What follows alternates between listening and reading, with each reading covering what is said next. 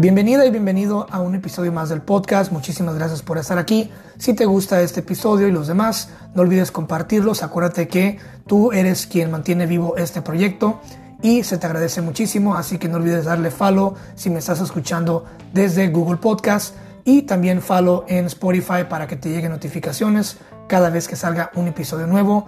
Muchísimas gracias, te mando un abrazo y no olvides compartir. Comencemos.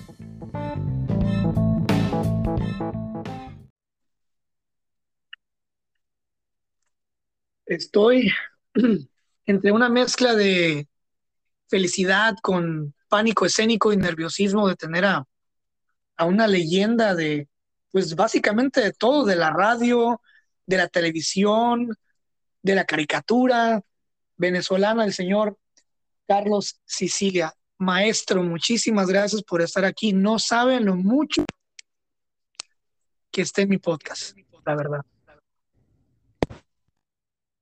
igualmente emocionado, he visto, he escuchado parte de tu trabajo, me encanta eh, lo que he escuchado. Tengo dos o tres podcasts que comencé a escuchar que no he terminado. Eh, por ejemplo, el del señor argentino que maneja las torres, eh, ¿cómo se llama? Que es controlador de tráfico aéreo. Y bueno, estoy muy contento de estar aquí, aparte de que tuviste, llegaste a mí por Venus Zapala, que ha sido alumna mía de stand-up comedy por unos 3, 4 años, quizás más, eh, que es una excelente imitadora de hombres, hace mejor imitaciones de hombres que de mujeres. Y este, bueno, ella fue la que, eh, la que me, te lo comentó en, en, su entrevista y tú cumpliste tu palabra de que me ibas a contactar. Así que bueno, aquí estamos listos para la carrera. Claro, mire, eh, no hay nada, no hay nada más valioso para un ser humano que su palabra, ¿no? Eso es correcto. Eh, a ver, estoy en un debate muy grande porque no sé cómo empezar.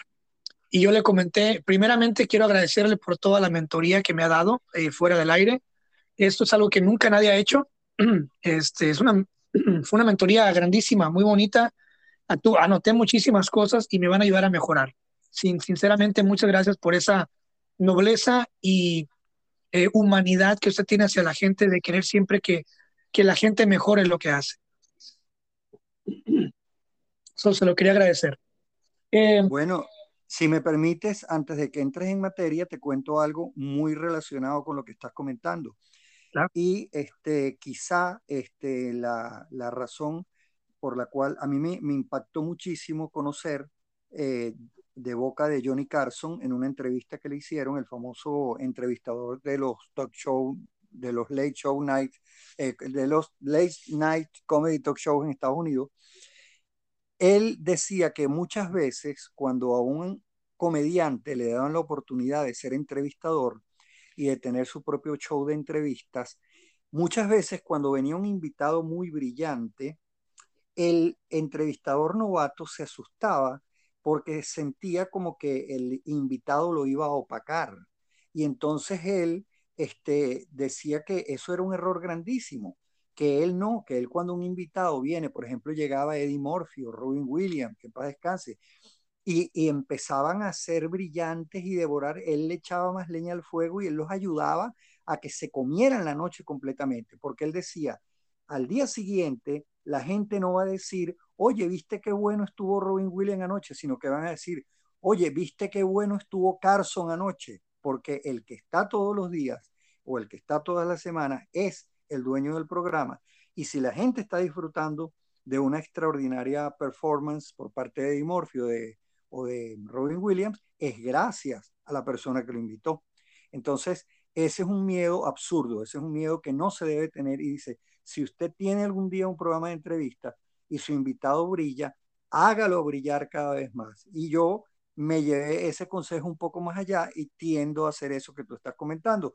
Antes de hacer la entrevista, me gusta eh, hablar con los entrevistadores y, y, hacerlos sentir cómodos, hacerlos sentir bien, darles un par de sugerencias por el hecho de que yo tengo unas cuantas décadas más de carrera, pero simplemente con esa finalidad de que de que todo quede mejor, porque si el podcast queda mejor para ti, queda mejor también para mí. Y algo que usted me dijo y nunca lo voy a olvidar es, es tu miedo a mí me tranquiliza. Sí, Emil, tú, exactamente. Cuando me dijiste que tenías miedo antes de, en, la, en la conversación, porque vamos a confesarlo aquí, yo te solicité una conversación telefónica previa de preproducción, por así decirlo, para ponernos de acuerdo. Y cuando tú me dijiste que tenías miedo, yo te dije eso exactamente. Tu miedo me tranquiliza porque el miedo antes de comenzar un espectáculo es la mejor señal de que estás en condiciones para hacerlo. El día que pierdas el miedo, ahí vas a comenzar a perder tu carrera y tu trayectoria. Así que mientras tengas miedo, celébralo. Es que es, es, es, es, es, es como un sueño, porque cuando tienes a una eminencia, una cátedra, una biblioteca, ¿no? De, de persona, como es usted, eh, una leyenda de la radio, de la televisión, eh, uno de los precursores más grandes del stand-up comedy moderno en Venezuela. Y sobre todo, hay algo que me gusta, que me gusta mucho, es un título que usted, que usted propiamente se, se puso, que es el, el millennial más viejo de Venezuela. Exactamente. ¿A qué viene ese título? ¿Por qué se autonombra así? ¿Por qué no autonombrarse el millennial más viejo de Venezuela? Mira, pero primero te voy a decir algo. A mí me cuesta muchísimo, muchísimo, muchísimo con los elogios, porque como yo he trabajado mucho, mucho tiempo eh, en mi carrera humorística, me encanta el humor de lo que llaman los gringos self-depreciation o depreciation, no me acuerdo cómo se pronuncia, que es como la autoburla. Entonces yo estoy tan acostumbrado a autoburlarme, a echarme eh, tierra encima, a, divertir a la gente a costa de que entonces cuando alguien me dice elogios genuinos y sinceros, me siento eh, un poco fuera de lugar. Y, y ahorita te, estaba escuchando y me hiciste recordar un chiste extraordinario y eso es algo que pienso hacer durante todo el podcast. Lo que sí voy a hacer es abreviar los chistes lo más que pueda. Me recordaste con, con todos esos elogios que te agradezco, eh, una señora que tenía tres hijos, se murió el esposo y estaban en la misa de cuerpo presente, y el sacerdote comenzó a hablar del, fallecido, del oxiso, y empezó a decir que aquí está el señor Ramírez, este gran padre, eh, un tremendo padre de familia, un esposo maravilloso, un padre ejemplar, una persona sin vicios, una persona trabajadora. Y entonces la mamá le tocó el hombro al hijo mayor y le dijo, mira Roberto, cuando tengas chance, acércate al ataúd y ábrelo para ver si el que está ahí es tu papá, porque no sé de quién está hablando. Entonces tú estabas fajado diciendo toda esta cosa y digo, concha, yo creo que Castañeda se equivocó de invitado. Lo habrán cambiado. dice, se cambiaron última hora y él no sabe de quién está hablando. Bueno, para mí, usted, para mí, usted es el Larry King venezolano. Lo he dicho. Oye, bueno, pues muchísimas gracias. Me faltan muchos años realmente para ese título porque él tuvo mucha más constancia y consistencia, pero te puedo decir que es, acabas de darme el mejor elogio que he recibido porque sí, eh, con Larry King pasaba algo muy importante, que las entrevistas de Larry King no eran necesariamente divertidas, interesantes, eran en, este, llamativas. Eh, hay una cosa que yo siempre he dicho de mi trabajo, que yo no busco hacer reír. A mí me, gusta mucho más cuando me dicen, ¿de dónde sacas tanto disparate? ¿De dónde inventas tanto? ¿De dónde sacas? Yo me siento más como un nerd, o sea, prefiero considerarme un nerd que un humorista en el sentido de un productor de grandes carcajadas. Me encanta más bien eh, hacer cosas ingeniosas, hacer cosas innovadoras, o sea, que la gente se rasque la cabeza y diga, pero ya, ¿está hablando en serio o está hablando en broma? Esa es mi verdadera línea.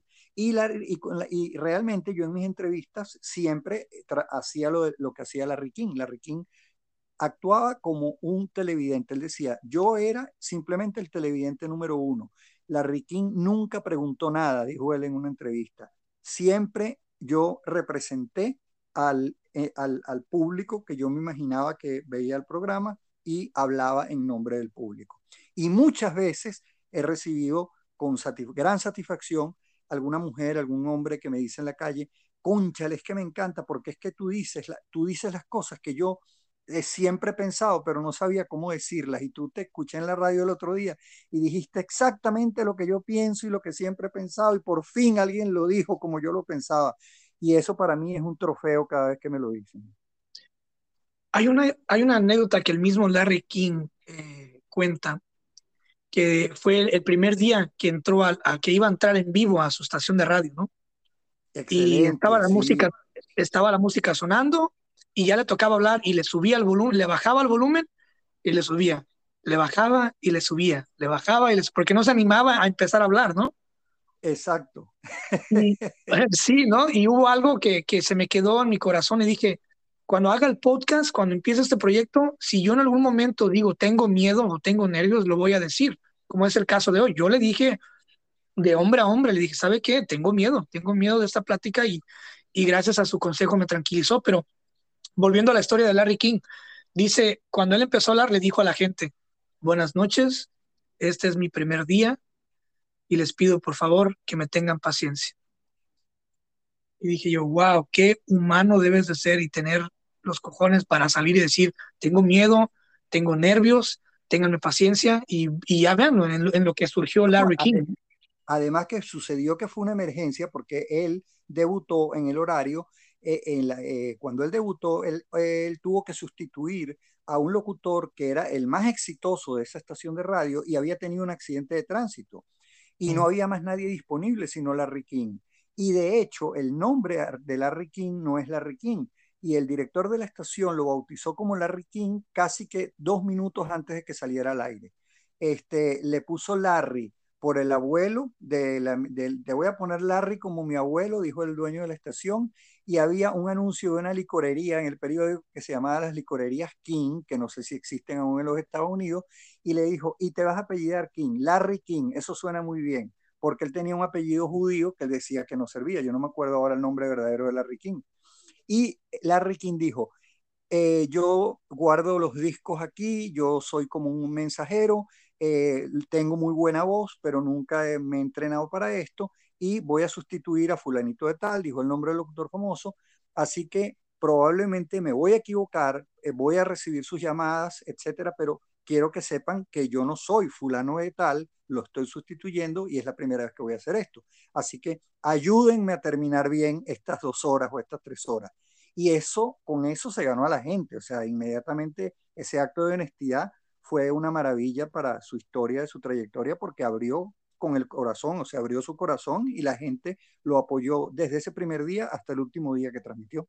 Y, para mí él es uno de los padres de la congruencia en, en, los medios, el ser congruente desde el primer día hasta el último día de su vida, ¿no? Siempre con su estilo.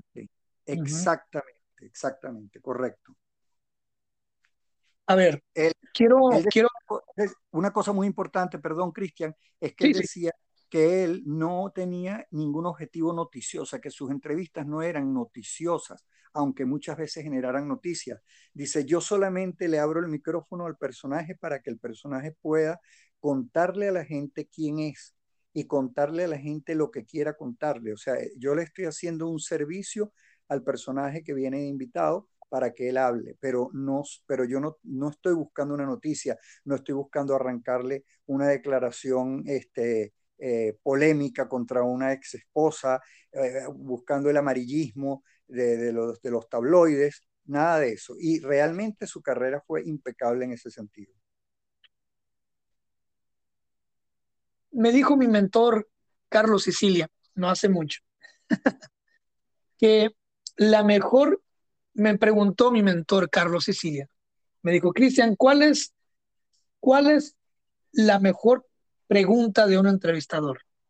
Obviamente, pues yo me quedé callado porque yo no, no tengo tanto conocimiento como eh, mi mentor Carlos Cecilia, pero me dijo, ¿por qué? Entonces, yo le pregunto, Carlos Cecilia, la pregunta, la primera pregunta es, ¿por qué?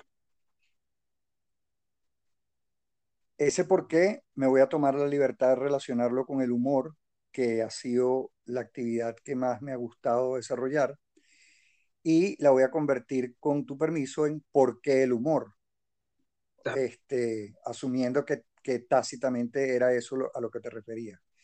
Este, si no, cuando termine de contestar esta parte, me repites la pregunta y, vuelvo, a contestarte el segundo, y, vuelvo a contestarte el segundo por qué. Pero fíjate, ¿por qué el humor? Por una sencilla razón.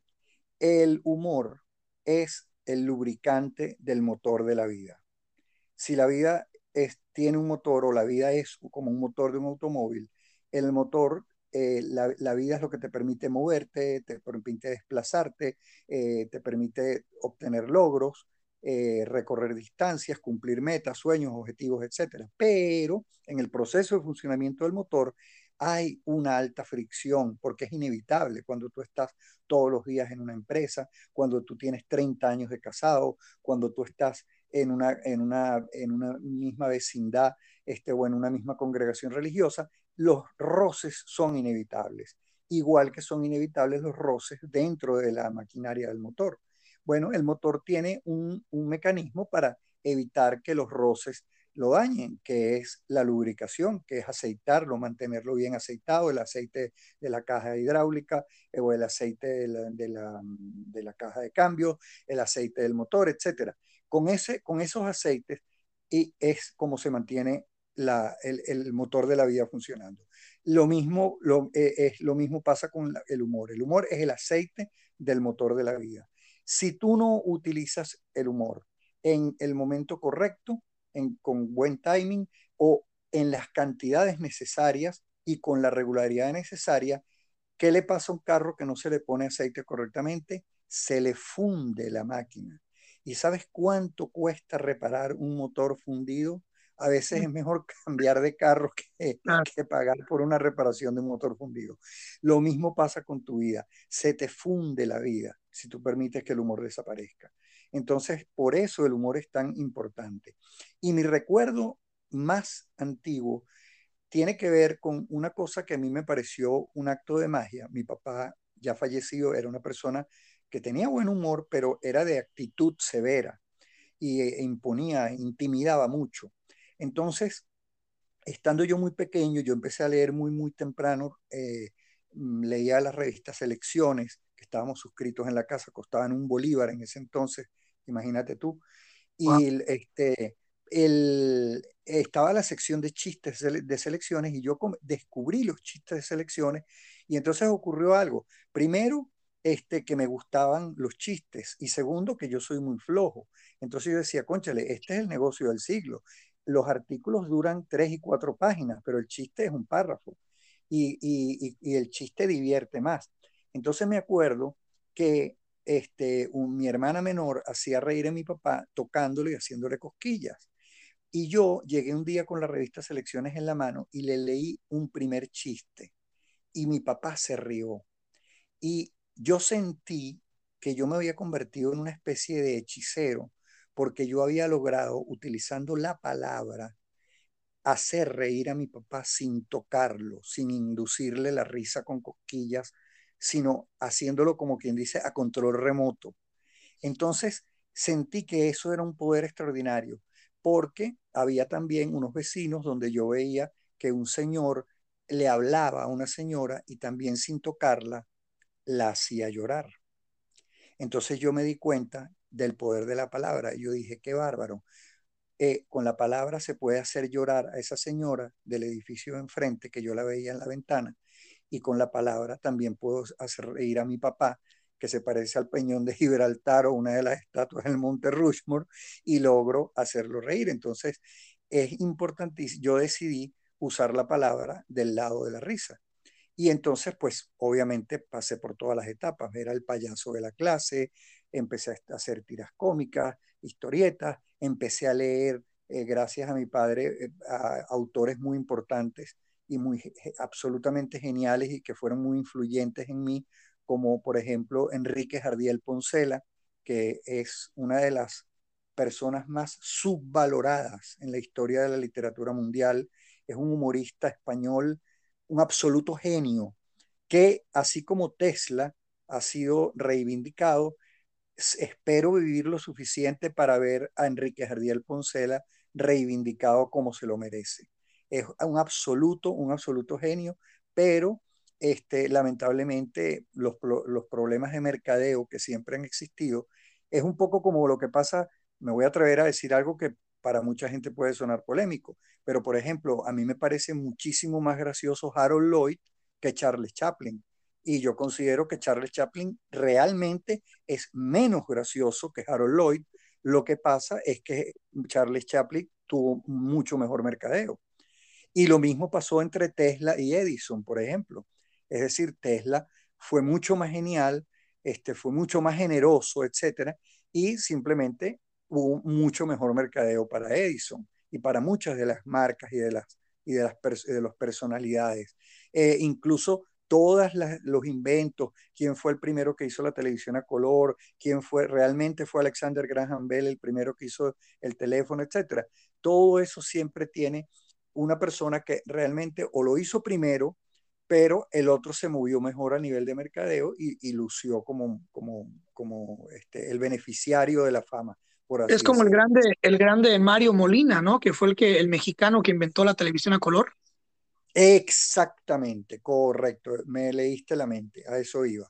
Que fue realmente el inventor de la televisión a color, pero se la achacan a esta J. Bird, eh, eh, que hay un británico, hay dos norteamericanos que no me vienen a la está Philly, eh, eh Farnsworth, creo que es el nombre del segundo, que también, Philo, Philo Farnsworth, creo que es el, no me atrevo a deletrear el nombre, pero sí lo tengo ahorita en la, lo, visualizo. Y, y, sin embargo, la realidad es esa, que, que realmente la, televisión a color la inventó un mexicano. Una pregunta que quiero que, a ver si lo logra usted proyectar al pasado. ¿Qué pasó en 1978? con la vida o en la vida de Carlos Sicilia en Venezuela? Eh, el año 1978 para mí, en lo personal, fue mi antes de Cristo y después de Cristo, en el sentido de que yo terminé eh, una etapa de mi vida como era el bachillerato y comencé simultáneamente por una buena fortuna, eh, una cantidad de, bueno, la cantidad de buena suerte que tuve yo ese año fue increíble porque comencé en septiembre de 1978 simultáneamente a estudiar periodismo en la Universidad Católica Andrés Bello de aquí de Caracas y al mismo tiempo entré de una directamente como libretista humorístico del primer programa de humor que había en Venezuela en ese momento, que lo transmitía la hoy extinta, parcialmente extinta Radio Caracas Televisión, eh, porque sigue trabajando como empresa productora, lo que no tiene es la señal al aire, la, concesión que le retiró el gobierno actual. Este, y yo entré al mismo tiempo a escribir, es como entrar a Saturday Night Live hoy en día. Entonces tuve el, privilegio y además yo viví en, en, un apartamento donde yo nací y ese mismo año 78 nos mudamos al apartamento donde, donde sigo hoy en día, en la zona de, Caracas, y mm, eh, para mí fue muy, muy importante porque además de después descubrí que ese año 78 eh, pasaron muchas cosas, te voy a nombrar una sola. El año 78 es un año inusual porque tuvo tres papas. El papa, eh, el papa Pablo VI falleció eligieron a Juan Pablo I, murió extrañamente Juan Pablo I y eligieron a Carol Boitegua, eh, Carol eh, eh, Juan Pablo II como papa. ¿Cuántas veces, en, en cuántas ocasiones ocurrió que en un mismo año hubiese tres papas? Creo, que, si me equivoco, que es el único caso que, que ha habido, no estoy seguro 100%. Entonces, hay una cantidad de cosas y yo colecciono cosas del año 78 eh, libros del año 78, eh, películas del año 78. Para mí el año 78 es como un año que cambió mucho, bueno, en lo personal cambió la historia de mi vida por completo, pero a nivel mundial pasaron muchas, muchas, muchas cosas que no recuerdo ahora. Me pasa un poco lo de el efecto Mandela, no sé si en, en tu otro podcast, el de pláticas, has conversado ya, ya sobre el efecto Mandela que me parece sumamente llamativo, divertido y extraordinario. Este, y, y me parece que, que, que, a partir de ahí se empezó a generar una cantidad de producción que fueron los 70, los 80, los 90, a nivel de la cultura pop, a nivel de la, de la cultura universal, a nivel de los premios Nobel de literatura, de ciencia, de medicina que se generaron, los descubrimientos. Creo que fue una época los 60 fueron notorios y, sobre, todo ocuparán siempre un lugar imposible de sustituir y reemplazarlos porque fueron la gran década realmente del siglo XX, fueron los años 60.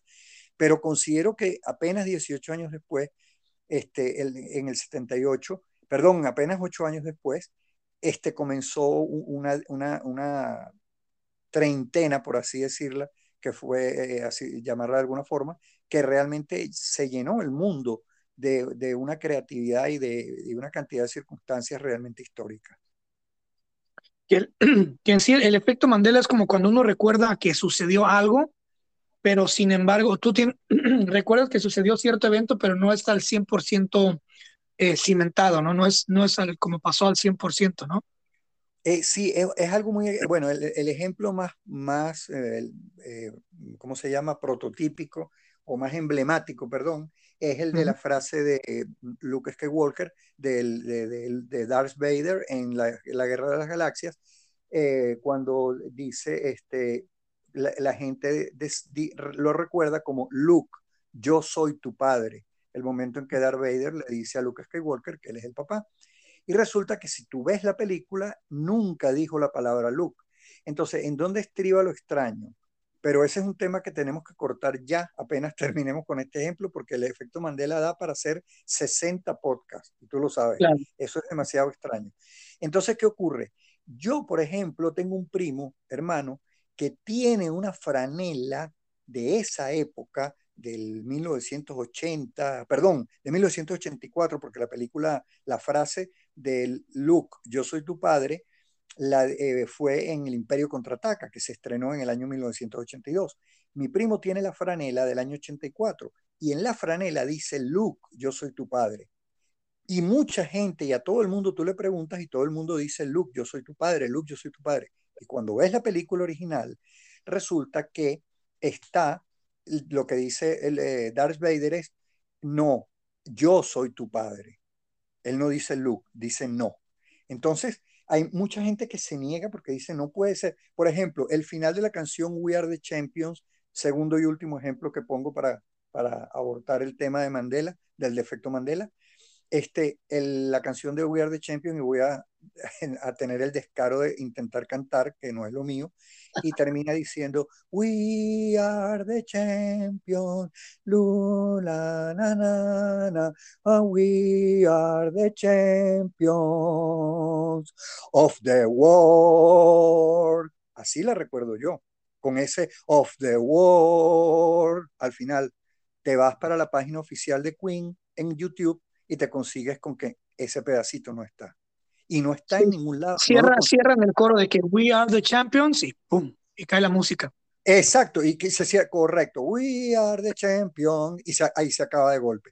Y en el, en el karaoke carpool de James Corden está George Clooney con Lady Gaga y otra invitada de mucho nivel, no sé si es Glenn Close, y resulta que todos están cantando el We Are the Champion y al final, así como cuando en la discoteca se baja la música y tú dices algo inconveniente y todos te escuchan, este George Clooney dice el pedacito final que yo acabo de hacer y todos lo miran, ellos tres miraron a George Clooney como diciendo, ¿qué es eso? ¿Qué cantaste?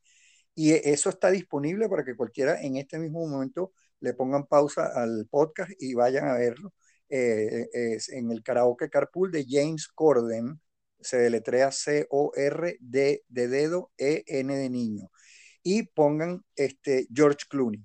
Y, y la palabra eso, van a ver cómo él, él, se él suelta ese pedacito al final porque lo recuerda. Eh, hay muchos ejemplos. Si ustedes se ponen, busquen efecto Mandela, eh, vamos a terminar nosotros a hablar a lo que vinimos y, y ahí les dejamos eso de tarea para que se diviertan cuando se termine nuestra conversación tocó una, tocó una, una, me tocó un recuerdo ahorita que habló sobre cuando se baja la música en la disco y dice, y justo cuando estás diciendo algo inapropiado, ¿no? Exactamente. Estábamos una vez en la, en la, en la disco en Ixtapas y Guatanejo con, con mis amigos en México. La disco se llama Cristín eh, y el DJ de esa disco es mi padrino César Cortés, al cual le mando un abrazo. Wow. Entonces estábamos todos el punz, punz, punz, punz, ¿no? Que es, es el mismo ritmo para todos siempre, el punz, punz, punz, punz. Y de repente estaba yo platicándole a un, a un, amigo en la oreja y se baja la, se baja la música y se escucha mi voz de idiota en todo lugar. Ah, ese güey huele a culo. Imagínate tú. No sé qué le estaba diciendo, pero creo que ese güey huele a culo. y que empiezan todos a reírse. Oh my God, qué, qué, qué situaciones, ¿no? No, no, y terrible, y, terrible si tienes el güey, el güey cerca y, el, y te escuchó hablando de él. O sea, eso es típico, eso es típico. Eso es, eso es como la ley de Murphy, que a mí me parece que es una de las realidades de la naturaleza más mm, drásticas e inviolables. Eh, la ley de Murphy es implacable. Y mm, la, ley de Murphy, para los que no, bueno, casi todo el mundo la conoce, pero el enunciado original dice, nada es tan fácil como parece, todo requiere más tiempo del que uno espera, y si algo puede ir mal, pues irá mal en el peor momento posible. Y hay varias subleyes de Murphy, y mi favorita dice así, si usted se siente bien, no se preocupe, ya se le pasará.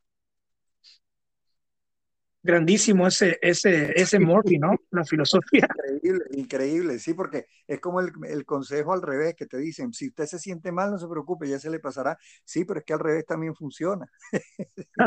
si, algo, algo, si algo puede salir mal, saldrá mal. Luego dice... Exactamente. La tostada siempre cae en el lado de la mantequilla. Exactamente. La información más importante de cualquier mapa está en el doblez o en el borde. No, y con el, oye, con el de la tostada hay uno que dice, las probabilidades de que la tostada caiga del lado de la mantequilla son inversamente proporcionales al costo de la alfombra. ¿Ves? Eso es, eso es otro tema infinito también. Estamos tocando infinitudes. El efecto Mandela da para mucho y, y hay, a todos les, vamos, les voy a hacer una recomendación, al que quiera, tome lápiz y papel y vaya anotando. Anote efecto Mandela, anote Lady Murphy y después se mete por su propia cuenta en Google y va a pasar varias semanas muy entretenido. Sí, hay una que me, me, gusta muchísimo y esa siempre la siempre me pasa cuando llueve y veo a la gente, ¿no? Que se encorva así. O sea, ¿para qué te encorvas, güey? Si te vas a mojar todo de todas formas. O sea, si te encorvas, si te encorvas, si te encorvas el cuello, mágicamente no te vas a mojar. Exactamente, qué bueno está eso. Qué bárbaro. Sí, es como la gente que está viendo un mapa y en, en, el carro y para ver el mapa baja la radio, como si estuvieran viendo con la oreja. O sea, dice, bueno, pero porque si estás viendo lo que estás viendo el mapa, el mapa no habla. O sea, y, y, la gente, baja el radio, baja el radio. Este, bueno, me imagino que eso también tiene que ver con el síndrome de déficit de atención y, y tú crees eh, tampoco es tan descabellado, ¿no? Porque de repente un poquito de silencio, por eso exigen silencio en las bibliotecas. Y los libros tampoco hablan. Pero, pero sí, son momentos divertidos de la naturaleza humana. A mí me gusta muchísimo un humorista, por eso les recomendé que sacaran lápiz y papel.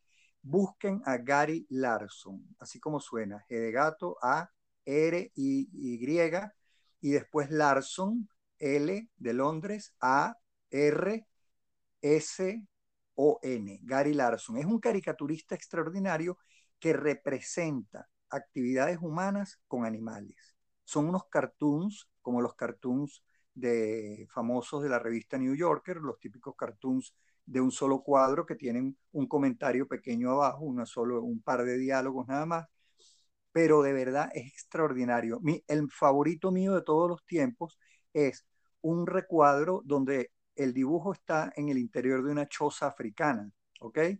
Y entonces dentro de la choza se ve a un indígena africano corriendo como con un aparato electrónico en la mano y el otro se está llevando un ventilador y el otro se está llevando otra cosa en la mano también que se ve como técnica, como un radio. Y afuera hay una ventana y en la parte de afuera se ve gritando a otro aborigen que dice, corran, corran, escondan todo, ahí vienen los antropólogos. imagínate tú, era así como que ellos tienen todo avanzado y tal, y cuando venían la gente de National Geographic, los antropólogos los engañaban, ¿entiendes?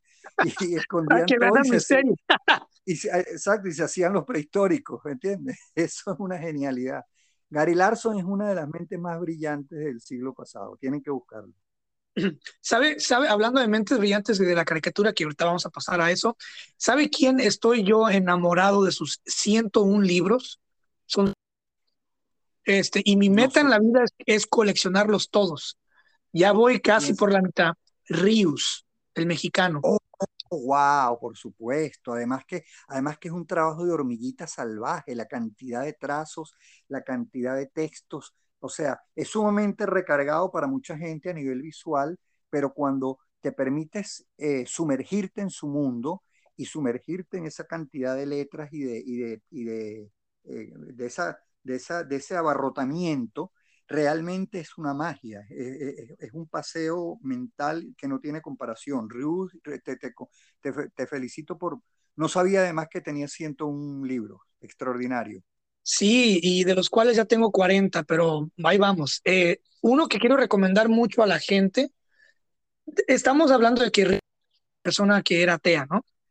Pero empezó, empezó siendo religioso yo recomiendo mucho a la gente que lea un libro que se llama El Católico Preguntón. Qué Ese libro está buenísimo. El Católico Preguntón. Qué titulazo, qué titulazo, excelente. Y después de ese, les recomiendo que, que, le, que escuchen, que lean otro que se llama Cristo, se llama Jesús alias el Cristo. Buenísimo. Ay, qué bárbaro también ese nombre, increíble, increíble. Buenísimo. Bueno, yo es, de verdad, verdad. ¿Cuál es el nombre? Yo no recuerdo ahora el nombre de pila de él, ¿cómo era? Ríos. ¿El nombre de pila? No, no me acuerdo, pero sé que es Ríos, R-I. Sí, sí, por eso, por eso. Sí, es como, el, como Zapata aquí en Venezuela, pero yo creo que yo recuerdo, eh, creo que en algún momento supe, bueno, eso es fácil de conseguir con Google, gracias a Dios, así que no hay ningún problema. Podemos seguir sí, Son libros, son libros, eh, es, una, es, es, un caricaturismo bonito, es una, me encanta la sátira, tiene, tiene toquecitos de inocencia, tiene toques de sarcasmo, de crítica dura, este, y son, el, son dibujos bien elaborados, bien bonitos, y sobre todo basado en mucha investigación. Este, y son libros, a mí lo que me gusta de Ríos es que él se enfocaba en educar al pueblo, a la gente. Correctamente, sí, sí, exactamente. Y hablando de, la, de la caricatura, me crucé con, un, con algo magistral. Obviamente todas son buenísimas, pero solamente quiero, quiero aquí este, que me aclare dos caricaturas suyas, que por cierto, felicidades, qué buen caricaturista es usted también. Muchas gracias, muchas gracias. Hay una caricatura muy moderna, muy bonita, muy padre, que la tiene tanto en inglés como en español, y es, eh, es una caricatura donde donde Jeff Bezos está yendo al espacio, ¿no? Y se regresan. Entonces, en, una, en una burbujita dice, le preguntan a, a, Bezos, a Jeff Bezos, le dicen, Mr. Bezos, why did you return to Earth just before entering space? Y contesta él, oh, because that's when we realized that we had forgotten the package. Exacto. y el paquete se, llama, se llama Masazón. NASA son, NASA son como la NASA, correcto. Mezclé la NASA con Amazon, pero el chiste que en español es este señor Besos. ¿Y por qué se regresaron justamente cuando iban a entrar al espacio? Bueno, porque es que ahí fue cuando nos dimos cuenta que se nos había olvidado el paquete. Obviamente yo cuando que yo quería hacer un chiste con esa, este, he estado tratando de hacer caricaturas mundiales ahorita como ejercicio este, para mantener además activa la mente Instagram, estoy publicando ni, ni, ni las tengo patrocinadas ni nada, y trato de trabajar con, con las figuras mundiales, o sea, como si yo, eh, igual que existe en cada país, o bueno, ahorita hay, hay por, por cierto, este es un gran tema, eh, por la polémica que hubo con aquella caricatura famosa en el New York Times, el New York Times tomó una decisión terrible, que fue que eliminó la caricatura política. Y, y, no lo, y eso sigue así. El New York Times sigue sin caricatura política después de más de 100 años teniéndola. Entonces, hay una, una disminución debido a toda esta cuestión de lo políticamente correcto, eh, a todas estas, mm, a estas novedades en, en, en, la manera de comunicarse, a toda esta cultura de la cancelación, etcétera, etcétera, ocurre que normalmente los periódicos pues tenían una postura clara, es decir, eh, un periódico era más procapitalista, otro periódico era más de izquierda, lo que fuera, y su caricaturista, pues obviamente tenía que responder a, las directrices o a, los a, la, a, la, a, la, ruta editorial del medio en el cual él podía ilustrar diariamente. Este, pero ahorita se se ha perdido mucho eso, entonces yo estoy tratando de hacer caricaturas que sean como globales y caricaturas que traten de servir para ambos bandos, que es una cosa muy difícil porque eh, hay tanta polarización en casi todos los temas, los vacunas, los antivacunas, los estos, los, los, los, eh, eh, los, de derecha contra los de la izquierda, este, los de Barcelona contra los del Real Madrid, o sea, todo, todo aunque sea con, con, con, la salida de los dos líderes grandes, pues esa rivalidad mm, última que acabo de mencionar bajo un poco. Pero entonces he estado tratando de hacer ese esfuerzo. Hay una de esa misma serie que no sé si la viste, la de Jesucristo, cuando le oh, dice está buenísima que, dice la, religión actual. Sígueme, dice Jesús. Y le pregunta al otro, ¿en Twitter o en Instagram? Correcto, exactamente. Entonces Jesucristo le pregunta así, sígueme. Y él le dice, ¿en, en Twitter o en Instagram? Y, y, y, son como ocurrencias aplicando, es, eso, es como mantener el, el, ejercicio. Yo, yo trabajo mucho con algunos, con los alumnos que tengo con cierta regularidad y, y, uno de los mejores ejercicios son los chistes de los juegos de palabras, eh, jugar con, con tonterías. Eh, me encanta muchísimo el humor ilógico de un personaje, una mujer extraordinaria en el humor, que fue la esposa de un personaje que llegó a cumplir 100 años de edad, que hizo la famosa película aquella que se llamaba Oh Dios mío, que era el actor George Burns, el norteamericano famoso que siempre fumaba un tabaco y fumó tabaco hasta los 99 años, pero tabaco del que no se aspira, pues, que no es como un cigarrillo, sino el tabaco habano, el, típico habano. La esposa de, George Burns eh, se llamaba Gracie Allen y ella era un fenómeno. Yo les ruego que por favor, si no quieren, no anoten efecto Mandela, no anoten lo demás, no anoten a Gary Larson, pero por favor anoten Gracie Allen, ¿ok?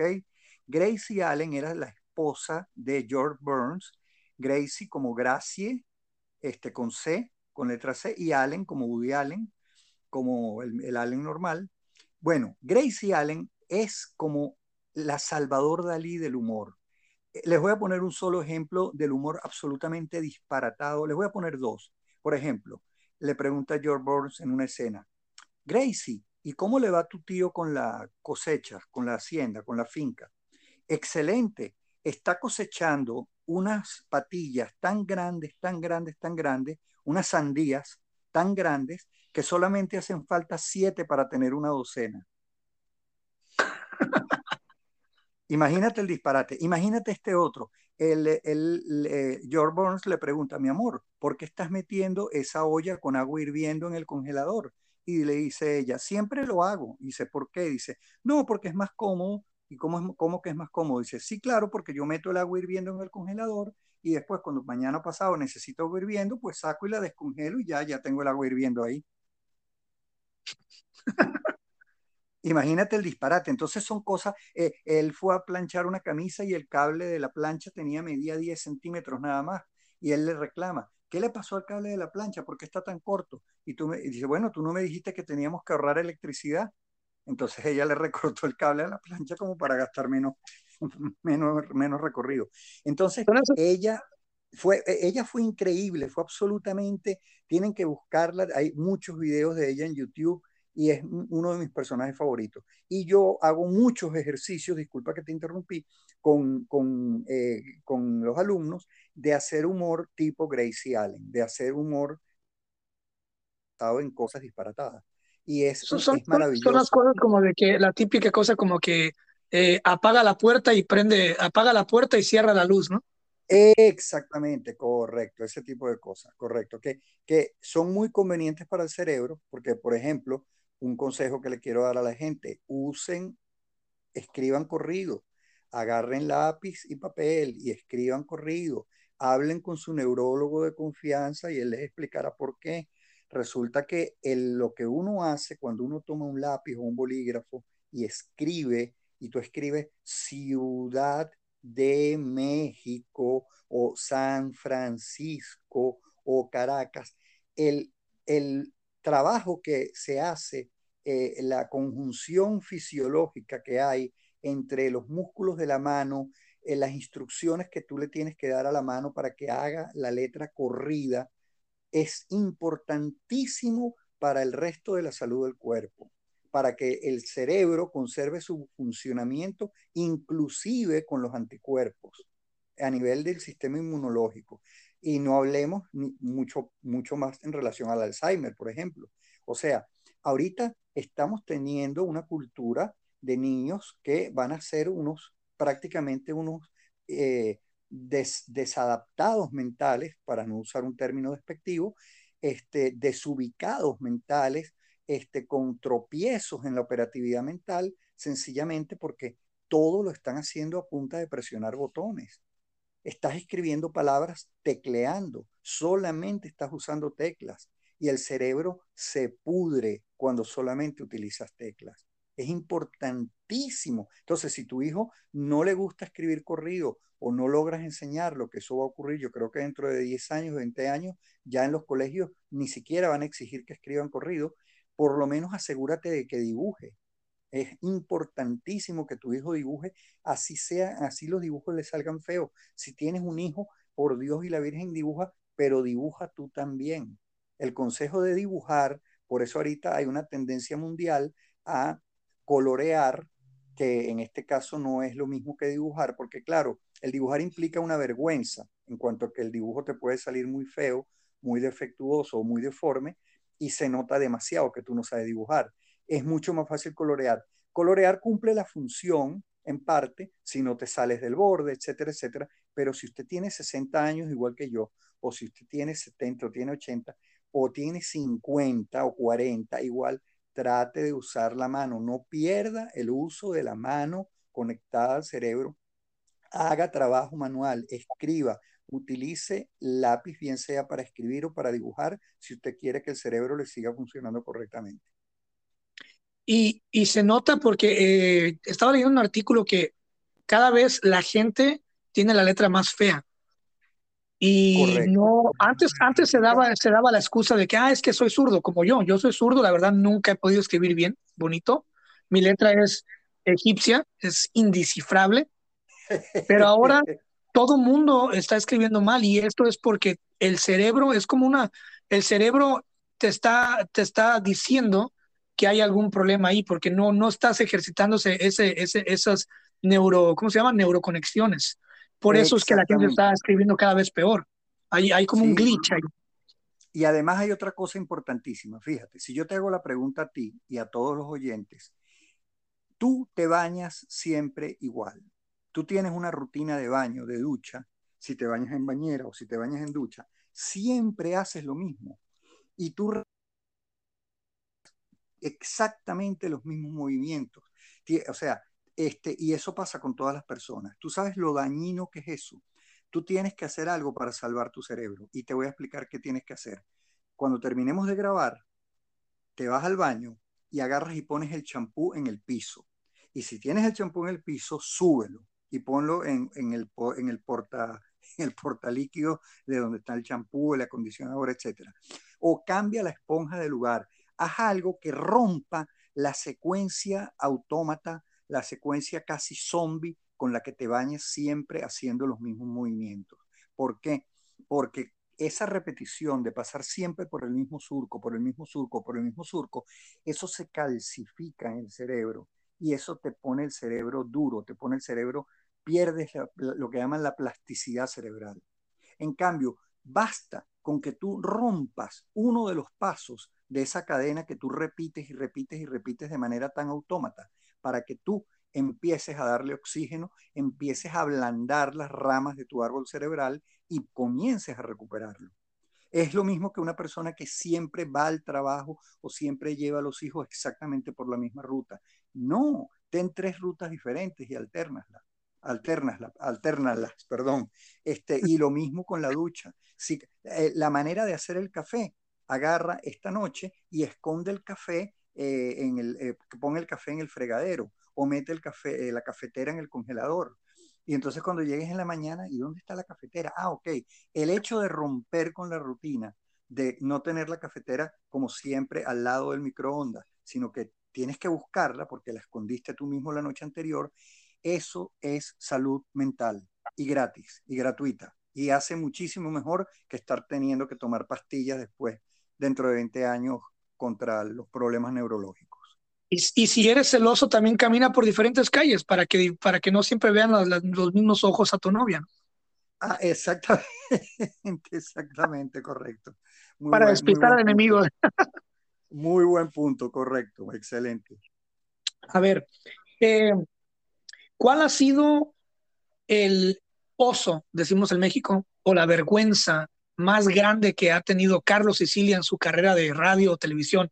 ¿Recuerda usted algo, una situación que dice, concha, suma, ¿cómo fue posible hasta ahorita que pude cometer tremenda cagada? Oye, mira, este, mm, tengo varias, tengo, tengo varias.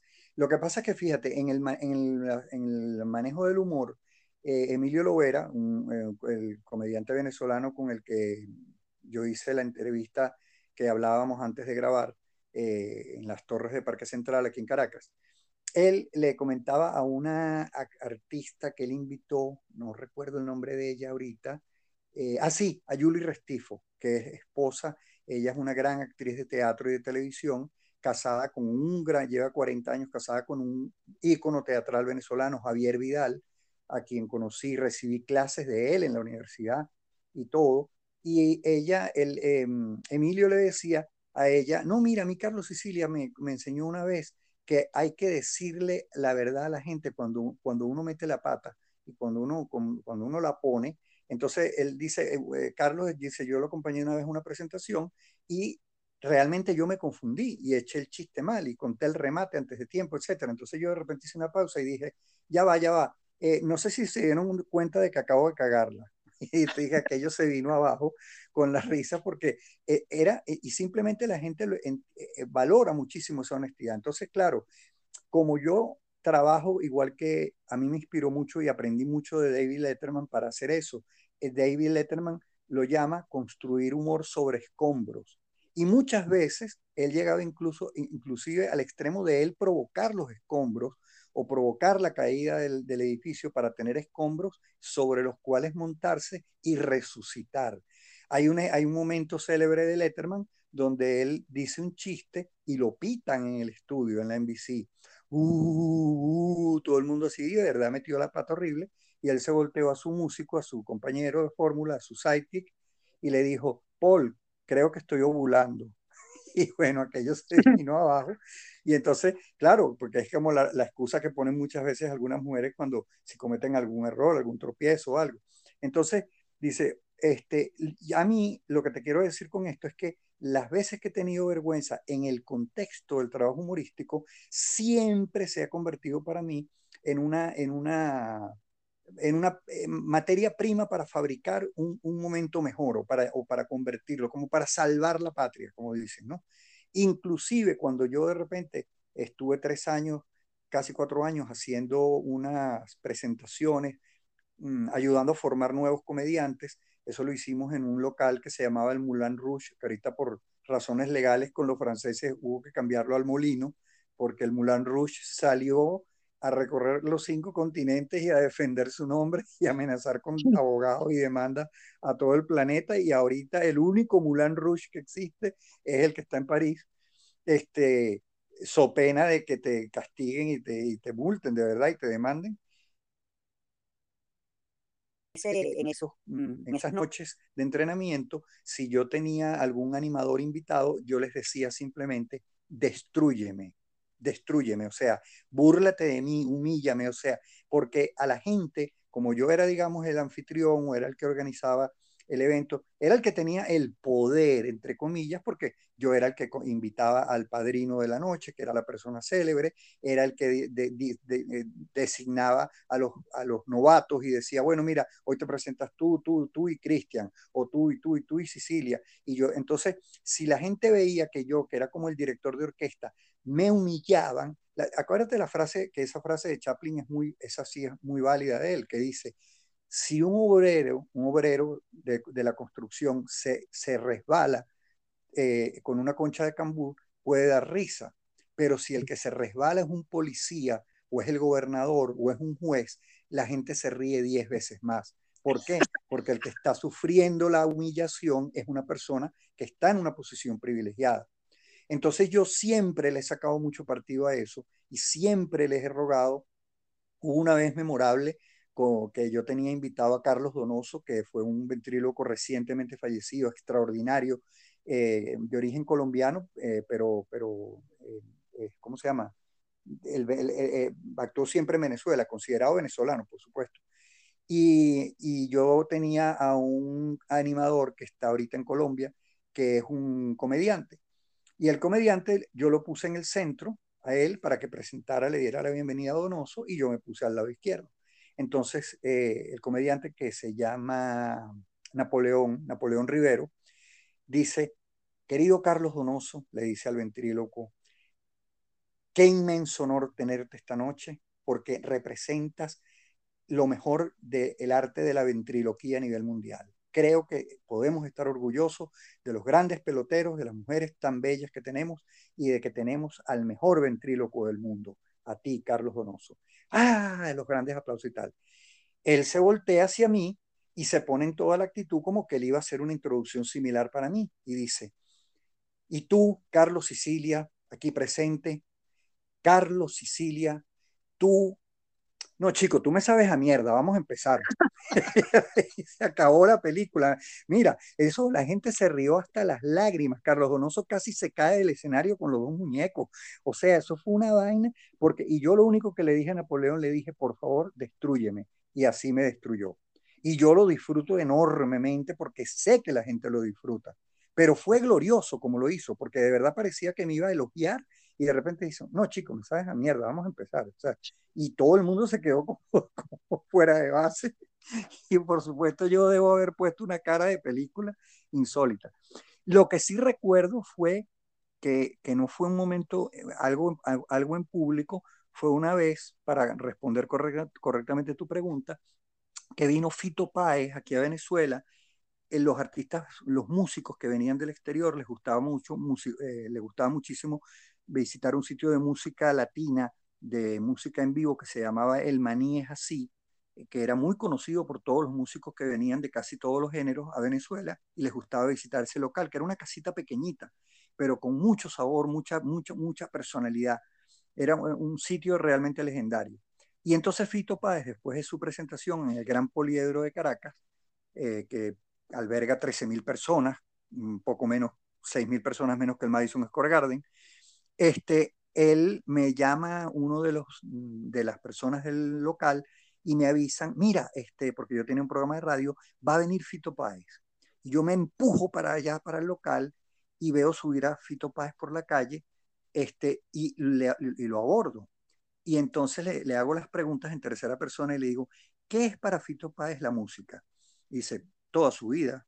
Él, sin la, para Fito Páez sin la música no sería nada le, digo, la segunda pregunta rapidito. Este, ¿Cuál es este, para ti este, tu instrumento favorito? ¿Cuál es para, perdón, para Fito Páez el instrumento favorito de Fito Páez? El instrumento favorito de Fito Páez es la voz, por supuesto. Este, la, la, voz humana es el mejor instrumento que se ha creado jamás y nunca habrá un instrumento mejor que la voz humana. Y le digo, y la tercera pregunta, rapidito, este, y te dejo en paz, este, si Fito Páez pudiera ser presidente de Argentina, ¿cuál sería la primera, la primera medida que tomaría Fito Páez como presidente de Argentina?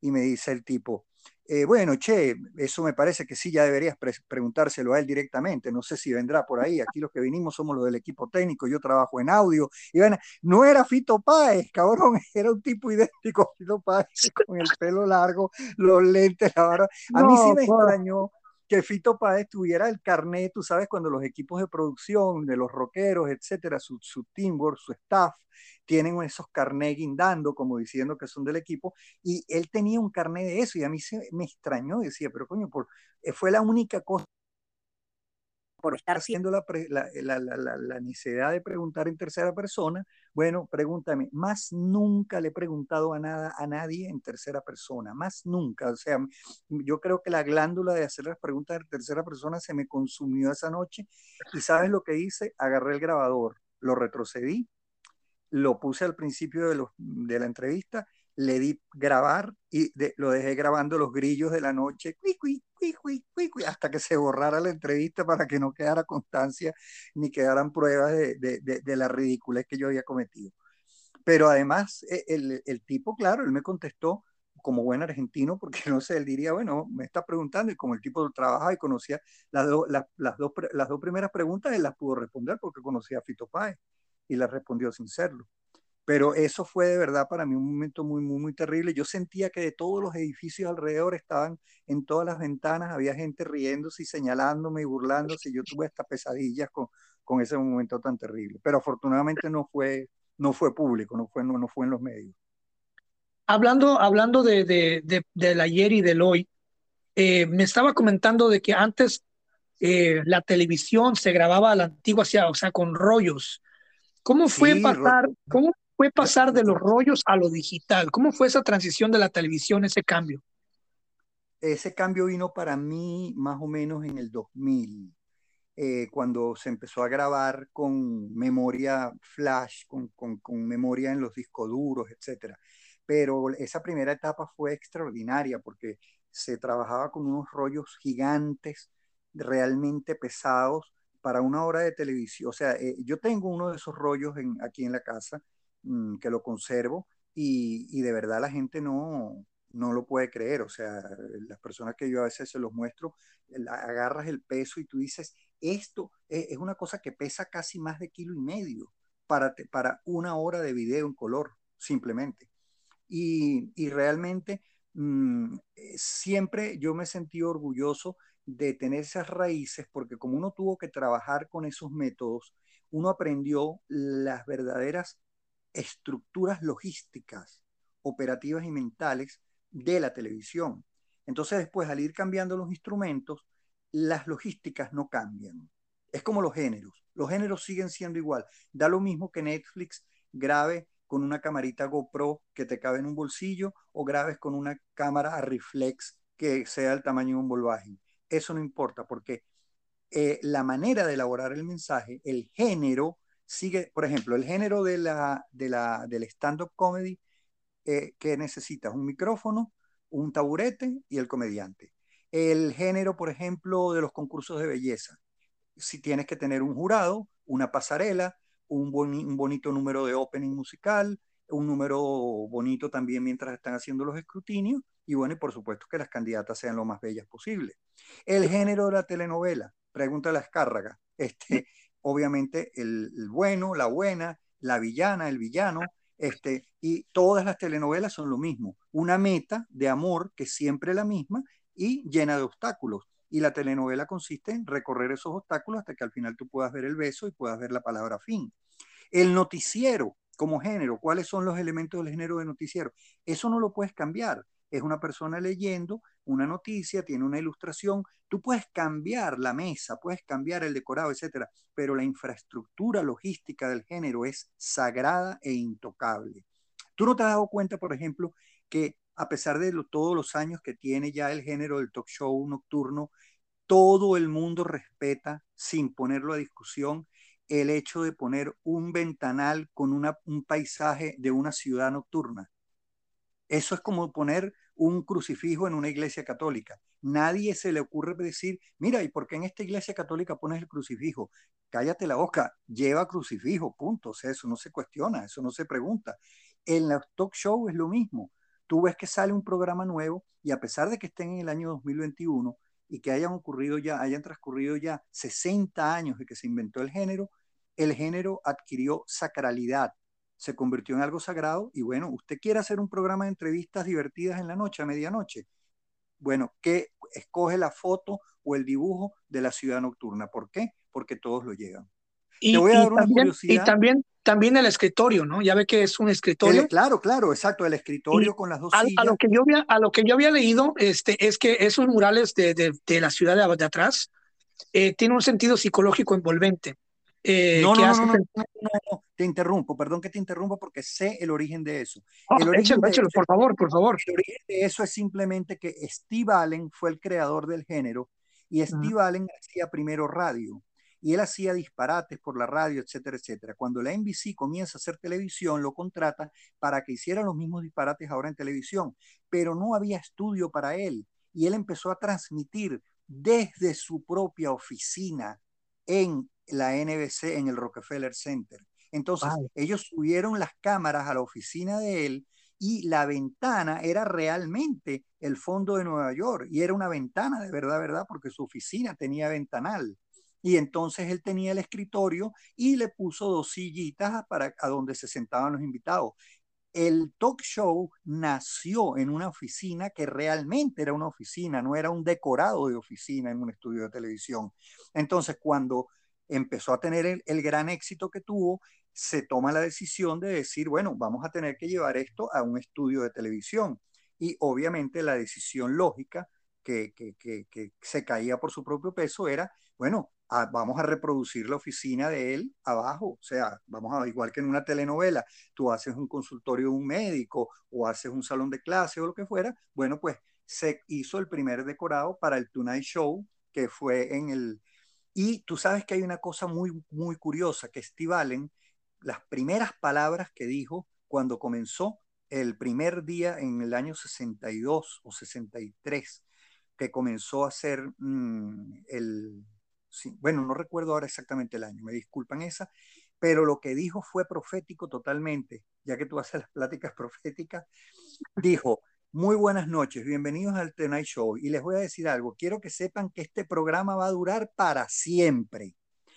Él se refería a que iba a ser muy largo, porque él hacía sus programas largos en la radio, se pasaba siempre de la hora, como nosotros, que ya estamos pasados 5 minutos y 19 segundos, y de, la primera hora, y este, él, él, él tenía, entonces él hizo el chiste como diciendo, o sea, no van a dormir, o sea, este programa, o sea, no, no, eh, era el momento de decir si el programa duraba media hora, una hora, y él dijo, este programa va a durar para siempre era un chiste. Y resulta que ahí está Jimmy Fallon y ahí están los actuales anfitriones. Hay seis talk shows en el aire en Estados Unidos, hay 40 regados por el mundo, hasta en Japón, y el género nació y como dijo Steve Allen, este programa va a durar para siempre. Si nos lo extrapolamos y lo llevamos de género, este género va a durar para siempre.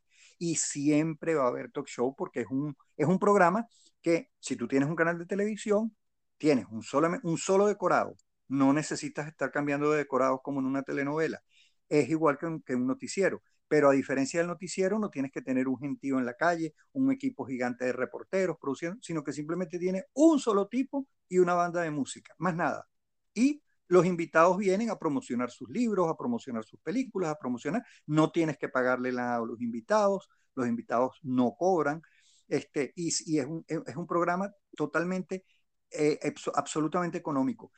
Imagínate tú que el, el, programa de Johnny Carson produjo tantas ganancias que cuando Johnny Carson se retiró, que eso sí me acuerdo la fecha exacta, Johnny Carson se retiró el 22 de mayo de 1992, resulta que él era el programa que más dinero había producido en la historia de la NBC, ¿ok? Y resulta que al año siguiente, el 93, cuando hicieron el cierre fiscal, él había ganado tanto dinero que promediando con cero dólares seguía siendo el primer programa, el programa más ganador de dinero, y esa circunstancia se prolongó por tres años. ¿Entiendes? Es como si tú estuvieras, hubieras sacado una nota tan buena en matemáticas que te retiras y con tu promedio tan alto en matemáticas lo promedias con cero y sigues siendo el primero del salón. Imagínate tú la fortuna que le generó Johnny Carson a la National Broadcasting Corporation. Y hablando de late night shows, quiero que hablemos extensamente o, o lo que usted nos quiera compartir de un proyecto que la verdad, a lo que he estado investigando, a los videos que he estado viendo, eh, obviamente yo nací en 1991, que es nada que ver con, con, la carrera que usted ya tenía para ese entonces. Eh, quiero que hablemos de Cállate Cecilia, un show maravilloso que para mí eh, si hubiera seguido ahorita, hasta ahorita, si estuviera activo, seguiría cambiando eh, la televisión venezolana todos los días. Eh, y tiene un intro que es bien random, que es el señor Cecilia entrando a un closet. Ajá, exactamente. ¿Cómo nace Cállate Cecilia? ¿Qué es Cállate Cecilia? ¿Qué onda con ese show? No, es que eso de entrando al closet, porque ahorita obviamente la connotación de entrar y salir del closet es totalmente diferente al año 89, eh, era lo siguiente. el programa, la presentación comenzaba con los pies míos caminando hacia mi casa. Yo llegaba aquí al edificio, en este mismo donde estoy hablando contigo, entraba al ascensor, se veía el ascensor, se veían los numeritos, yo abría la puerta, caminaba dentro de mi casa, llegaba a mi cuarto, abría el closet de mi cuarto y me metía y en el estudio, en mi decorado, había un closet en el medio y yo salía del closet, que supuestamente, eh, como, como si hubiera hecho un acto de magia, como Alicia atravesando el espejo, este, me entraba por una puerta, no lo llamemos closet para, para, para alejarnos de la referencia eh, de, de, la cuestión esta LGTB, no por, no por, no por homofobia, sino simplemente porque realmente no, no, tenía, no había ninguna intención, ni ningún doble sentido, ni nada que ver, ni siquiera, en ese entonces ni siquiera se manejaba ese, eh, o sea, si tú decías en 1989 en Caracas, no, que fulanito salió del closet, nada, o sea, no, no, no lo asociabas con la cuestión de la homosexualidad para nada en ese entonces, por lo menos en el círculo en el que yo me movía. Entonces, la idea era que yo entraba en el closet aquí en mi casa y salía listo, ya vestido, enflusado, porque en la, la ropa que yo tenía llegando a la casa era, era simplemente una camisa y un pantalón. Entonces era como un acto de magia. ¿Te acuerdas la presentación de Superagente 86? Cuando entraba a la cabina telefónica RAN y se iba para el fondo. Era un poco ese concepto, era como entrar vestido con una camisa normal y salir ya vestido elegante para el programa. Entonces, eso era la, la, razón de ser de la salida del closet. Yo salía, hacía mi monólogo, tenía por supuesto mi ciudad nocturna y me sentaba en el escritorio a, a, comenzar el programa. Y como era de muy, muy, muy bajo presupuesto, tenía un compañero, un acompañante que se llama Iván, se llama, se llama Iván Lemon, este, que él tocaba un órgano de anime, un órgano así como si fuera un órgano Yamaha o eso, pero de anime, de mentira, ni siquiera era de verdad, porque cuando yo le pedí presupuesto a la estación para hacer el programa y le dije que quería una banda, se rieron de mí y uno de los ejecutivos, recientemente fallecido por cierto, dijo, irás a poner un tipo con un órgano de anime que te toque musiquita como en las fiestas de 15 años. Y yo dije, ok, eso es exactamente lo que vamos a hacer. Y entonces yo, en sustitución de la gran banda de música que hoy en día tiene Jimmy Fallon y de la, banda de Doc Severinsen que tuvo Johnny Carson por casi 30 años, etcétera, yo tenía a este muchacho muy cómico tocando un órgano de anime y era ese órgano era el, sustituto de la banda de música y lo después llegué a tener banda, por supuesto, gracias a Dios. Eh, incluso una de un músico extraordinario que se llama Gonzalo Grau, en las redes lo, lo consiguen como Gonzo Grau, así como suena, Gonzo con Z, un músico extraordinario, y él tenía un grupo que para mí fue un privilegio muy grande que estuviera en el programa porque el, programa, el grupo de él se llamaba, era un grupo de jazz. ¿Y sabes cómo se llamaba el, grupo? Ya está bueno. ¿Cómo? es uno de los mejores nombres de grupo de música que yo he conocido en mi vida. Y él ahorita tiene un grupo de salsa de música latina, se, se dedicó más a la música latina, cosa que me encanta, que se llama La Clave Secreta. Si buscan La Clave Secreta en Instagram, van a ver unas cosas musicales si les gusta la salsa y la música latina, eh, eh, una mezcla absolutamente salvaje de vanguardia con, música vieja latina que es increíble. Gonzalo Grau es de verdad un genio, un, absoluto genio.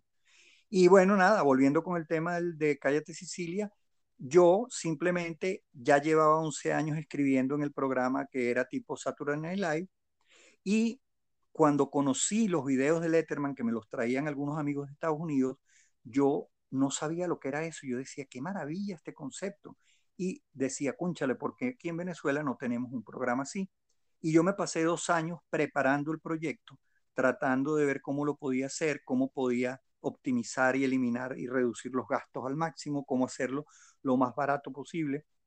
Y decidí añadirle a, a los ingresos de David Letterman el concepto de antitelevisión. Y por eso el programa se llamaba Cállate Sicilia. Primero porque hablo mucho, como ya han podido constatar en, este, en esta hora y pico.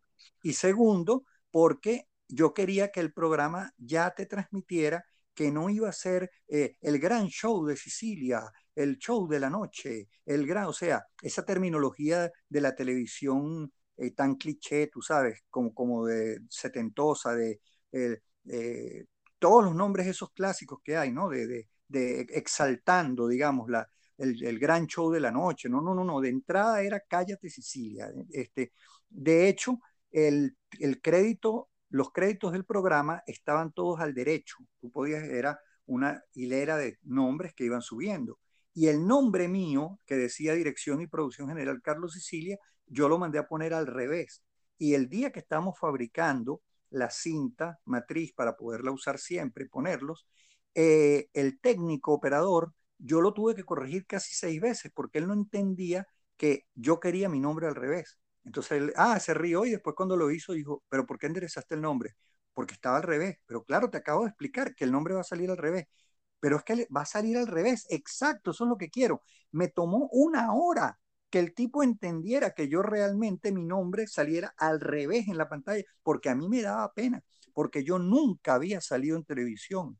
Yo tuve un privilegio que creo que muy pocas personas en televisión la han tenido en el mundo, que es pasar de ser un libretista, donde los libretistas, sobre todo de humor, en casi todos los países, a menos que ya lleguen a un programa con un nombre previo que se hayan ganado en la prensa o en la radio, son unos inmensos desconocidos y mueren siendo unos inmensos desconocidos, a pesar de que cumplen una labor gigantesca. Aquí hay dos en Venezuela que quiero mencionar, que son Francisco Martínez y Gonzalo Valenotti, que esos son dos monstruos que han escrito toneladas y toneladas de risas y Venezuela se ha reído con lo que ellos han escrito y, Venezuela no sabe quiénes son Francisco Martínez y Gonzalo Valenotti, que fueron mis compañeros durante tantos años escribiendo. Y es totalmente injusto. Y eso pasa en casi todos los países. Entonces, ¿qué ocurre? Que, bueno, realmente para mí fue una oportunidad muy grande poder debutar y de hecho, eh, yo tenía tanto miedo, así como tú tenías miedo al inicio del podcast, que mi primer programa de Cállate Sicilia fue una celebración falsa, estilo April Fools, estilo Día de los Inocentes, estilo Practical Joke o así como un prank que le hice a los televidentes porque celebramos los 10 años de Cállate Sicilia en el aire. Ese fue mi primer programa. Y tuve la ventaja de que logré convencer a un ejecutivo que todavía es ejecutivo de RCTV, que es el doctor Marcel Granier, y él salió mintiendo para nosotros y nos hizo el favor diciendo y felicitándonos por los 10 años en el aire. Y entonces la gente no entendía nada porque era realmente la primera vez que yo estaba saliendo. Entonces yo agarré, y por ejemplo con Catherine Fulop, la venezolana que está radicada en Argentina, no sé si eh, que se casó con un, tenista, eh, no me acuerdo el nombre ahorita, allá, ella estaba haciendo una telenovela muy famosa en, Venezuela que se llamaba eh, Abigail, creo que era la telenovela. Entonces, ¿yo qué hice? Creé un segmento, tú sabes, cuando hay un programa, imagínate que tú estás celebrando eh, los 20 años de, tu, podcast y tú agarras y, y agarras como pedacitos para hacer eh, como una reunión de segmentos con lo mejor de, cada entrevista. Bueno, pues yo no tenía ningún programa hecho y yo agarré y sentaba a Catherine Fulop y hacíamos un solo chiste sobre el tenis, este, o eh, a otro comediante y hacíamos un solo chiste tatara. Y entonces al poner todo eso junto parecía que existía una, una, que era una compilación de programas terminados. Entonces la gente quedó totalmente confundida, perpleja e incluso me consta de un divorcio causado en Acarigua, en una ciudad de Venezuela, por culpa de ese, de ese programa, donde una pareja que conozco, él, eh, cuando está el programa en el aire, ella, el, la, esposa, actual ex esposa del amigo, del conocido mío, le dijo al esposo, ¿y eso qué es? Dice, no, ese es un programa buenísimo, están celebrando el décimo aniversario hoy. ¿Décimo aniversario de qué? Yo nunca he visto ese tipo, ¿qué es eso? No vale, ¿cómo que no lo he visto? Si yo lo veo todas las noches y no sé qué. Y el tipo le mintió y, le, y se puso a discutirle a ella que, este, que él siempre veía el programa. Cuando terminó el programa, que iba solamente los lunes y los jueves al aire, no era, no era diario, en el programa del jueves yo conté lo que habíamos hecho el lunes. Y la esposa lo vio al esposo y le dijo, estás viendo que no dejas nunca de mentir, hasta aquí llegamos. Y le pidió el divorcio la noche de mi segundo programa. Ese es un cuento absolutamente real. ¿Por qué? Porque el tipo vio lo que estaba diciendo, el tipo cayó en la, en, el, en, el, en la trampa que yo puse en la broma del Día de los Inocentes, y él le reviró a la mujer y le refutó y le dijo, pero bueno, ¿cómo? ¿Pero tú qué crees? ¿Que tú lo sabes todo? Sí, vale, si este tipo es buenísimo, ¿cómo, si tú, ¿cómo crees que lleva 10 años en el aire? Pero tú eres loco. Ya casi, casi dijo, iba a decir el nombre del amigo conocido. Tú eres loco, pero ¿cómo voy a tener esos 10 años en el aire y yo no lo voy a ver si yo lo único que veo es Radio Caracas? Por favor, no sé qué. Y eso ocurrió. Entonces, bueno, nada, a partir de ahí, realmente el programa Mm, fue un rompimiento de patrones. Eh, tuve la gran virtud y la gran ventaja también de que la gerencia del canal actuaba como que no sabían que yo existía, no recibía instrucciones, yo podía hacer realmente lo que quería, no existía nada de lo que hoy existe en, el mundo del marketing. Ah, hoy en día sería imposible hacer Cállate Sicilia como lo hice yo en el 89, porque habría un focus group, habría un grupo de desarrollo de producto, habría expertos, habría marketers, habría, ¿entiendes? Como en el mundo digital hoy en día, eh, community managers, etcétera. O sea, todo un trabajo alrededor que lo que hace es entorpecer la creatividad, porque la mejor, las mejores épocas de los talk shows es cuando, por ejemplo, en Estados Unidos yo sé que la decisión final del, de lo que se hace en el show de Jimmy Fallon es de Jimmy Fallon. Y esa es la única manera de asegurarte el éxito de un programa nocturno. ¿Por qué? Porque tú necesitas que el programa tenga la personalidad de una persona, no la personalidad de un grupo de personas. Esa Correcto. es muy importante. Entonces, si tú dejas que la decisión final sea de una sola persona, el programa va a tener una coherencia dentro de su estupidez, dentro de su inteligencia, dentro de, su, dentro de lo que sea su contenido. ¿Por qué? Porque el, esa persona que le gustan los chistes de elefantes y el color anaranjado realmente existe. Y a la hora de mostrar algo, eh, escoger entre el color verde y el anaranjado, él va a escoger el color anaranjado. Va a haber una coherencia, o sea, el programa va a existir. Es como cuando Joaquín Riviera hacía los Mis Venezuela, más famosos que de la mejor época del Mis Venezuela. Joaquín Riviera los hacía a su gusto, a su manera. ¿Ves? Entonces, eso, eh, y, ese, ese es el secreto. Y Letterman también era el rey de su propio programa y Carson hacía lo que a él le gustaba. Entonces, ese es el secreto del éxito de los talk shows. Igual que un comediante tiene que permitirse la libertad de hacer lo que a él le gusta, de hacer lo que, lo que, lo que tú quieras, lo que, no, no, no, se contradice con lo que dije al principio porque lo de la entrevista es diferente. La entrevista cuando eh, Larry King decía que él trataba de entrevistar poniéndose en la posición del televidente, se refería a la desventaja que tú tienes como televidente, porque obviamente tú conoces menos si eres un televidente que si tú estás metido en un canal como CNN, ¿correcto? Entonces, eh, eh, eh, a eso se refería la King. Pero en el caso del stand-up comedy, no, en el, en el stand-up comedy, tú tienes que hacer reír con lo que te da risa a ti y cruzar los, los dedos y ligar que haya muchas otras personas que también les guste lo mismo que te gusta a ti. Esa es la apuesta que tú tienes que hacer. Pero si tú eres genuino, si tú te ríes, si tú tienes buen sentido del humor y si tú compartes con la gente este, y aprendes sobre todo a divertirte con la gente y no a, burlarte junto con la gente. Es decir, una de las cosas que yo hacía era siempre, eh, hacía que el invitado se sintiera cómodo y disfrutara la burla. De hecho, y sé que en este pedazo me he extendido demasiado, pero creo que el programa Cállate Sicilia lo, eh, ha sido realmente mi, mi logro más, más grande y, y, por lo que la gente más me recuerda, pero voy a cerrar los comentarios con esto. Eh, eh, ese género de programa, una de las cosas que tiene también como característica, aunque ya se lo han quitado precisamente por esta cultura de lo políticamente correcto, etcétera, etcétera, es que siempre tú tenías un enemigo del cual tú te burlabas. Por lo menos Letterman en su época se burlaba de los cabezahuecas de General Electric. La General. Electric compró la NBC en su momento y él hablaba y decía de G Pinheads, los cabezas de alfileres de, y él se metía con ellos, pero en el caso de Letterman era una cosa muy valiente porque era, era meterse con los dueños, que eso no lo había hecho nunca nadie.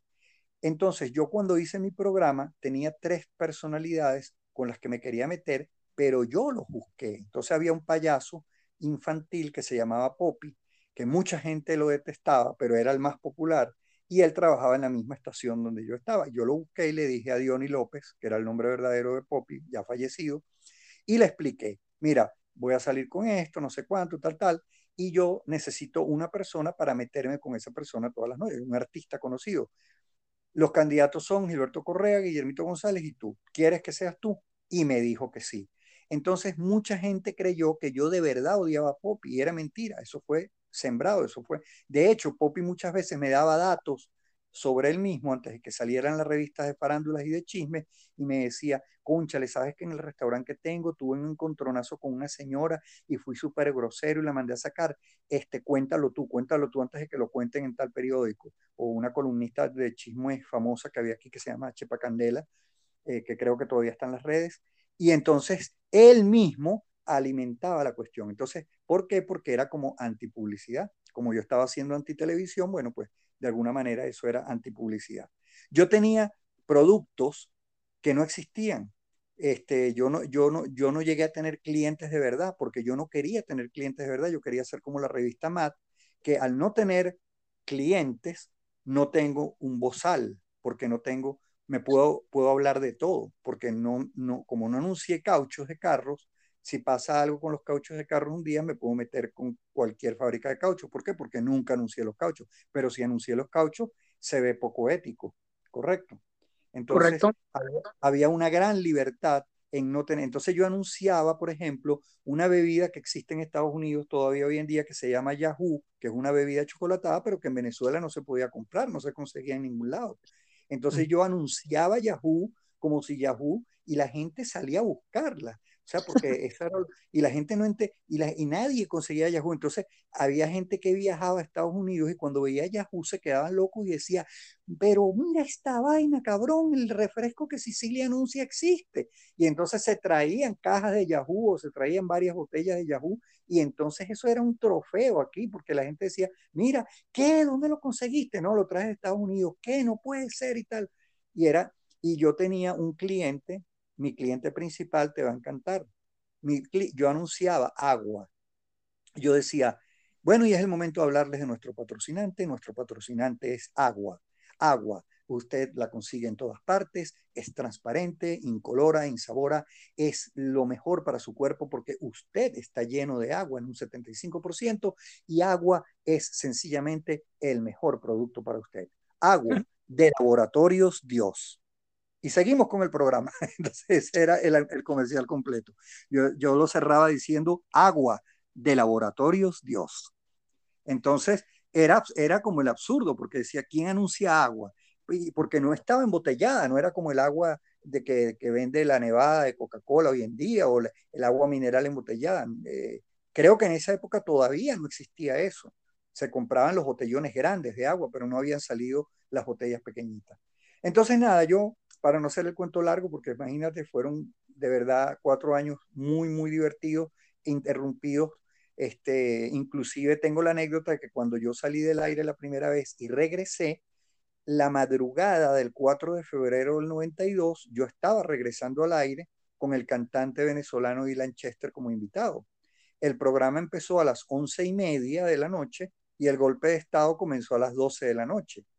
Y tanto es así tanto es así que yo tuve muchos años después que ir a declarar a la policía porque los policías, como yo había sacado un sketch que tenía lugar en La Carlota, en el aeródromo que está dentro de Caracas, este, y era un sketch con un camión inflable, y después los militares que se alzaron con Chávez tomaron La Carlota, etcétera, hubo alguien que se le ocurrió decir que yo era el que estaba dando la señal, o sea, como eh, había sido una, una, coincidencia absoluta, porque, o sea, yo había grabado eso muchos meses atrás, este, eh, ya el camión de Mitsubishi no estaba ahí en, el, la...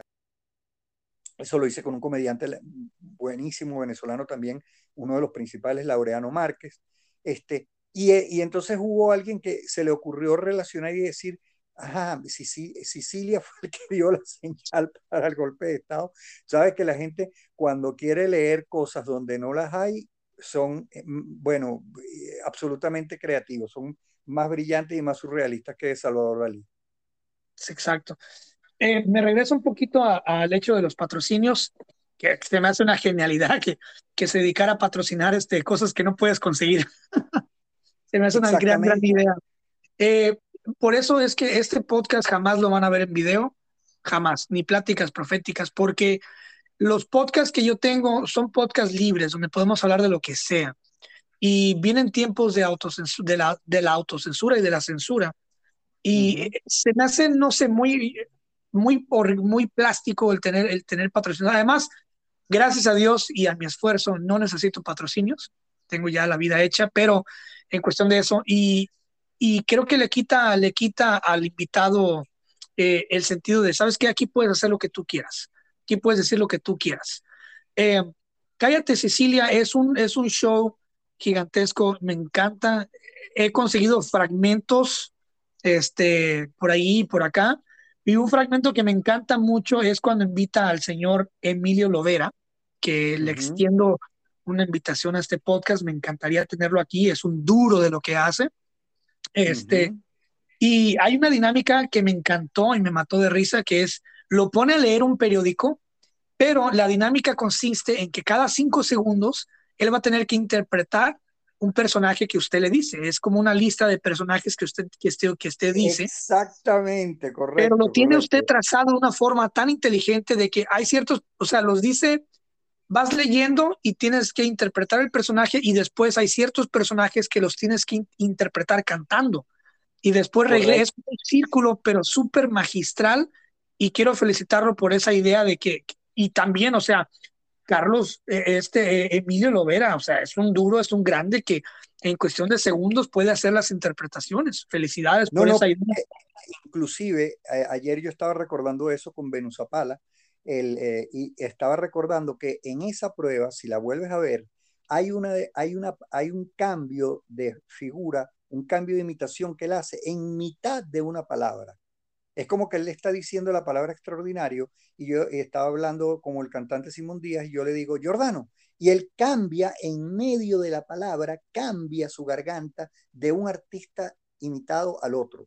Es una cosa salvaje. La, él, él, ha contado varias veces públicamente que su garganta, sus cuerdas vocales son un espectáculo para los otorrinolaringólogos. Cuando él ha ido a verse la garganta, el médico sale corriendo a llamar a otros médicos para, vengan a ver esto, vengan a ver esto, porque él ha trabajado tanto en, tanto en las canciones, él imitaba a Juan Gabriel, oh, buenísimo. Una de las mejores voces, etcétera, y, y, él tiene unas cuerdas vocales que son realmente como si fueran unos fisicoculturistas, así como, como los hombres estos que, y las mujeres que hacen fisicoculturismo, eh, descomunales, descomunales, hiperdesarrolladas comparadas con las cuerdas vocales de cualquier persona normal. Pero fíjate, te voy a decir algo, ahorita que, que tú estabas nombrando, eh, hiciste referencia a algo muy importante, la cuestión de, la, de, lo, los comerciales, de, de los patrocinantes. Tú sabes que me encanta que conserves la pureza del podcast auditivo. Y te voy a regalar esta anécdota de Steven Spielberg, que le preguntaron una vez qué medio creía él que era mejor, que cuál era el mejor medio si el cine o la televisión. Y la respuesta de Steven Spielberg en la entrevista que le hicieron en la revista Playboy fue, no, el mejor medio no es ni la radio ni la no es ni la televisión ni el, ni el cine, es la radio. Entonces los, los entrevistadores se quedaron locos diciendo, ya va, pero ¿cómo es posible?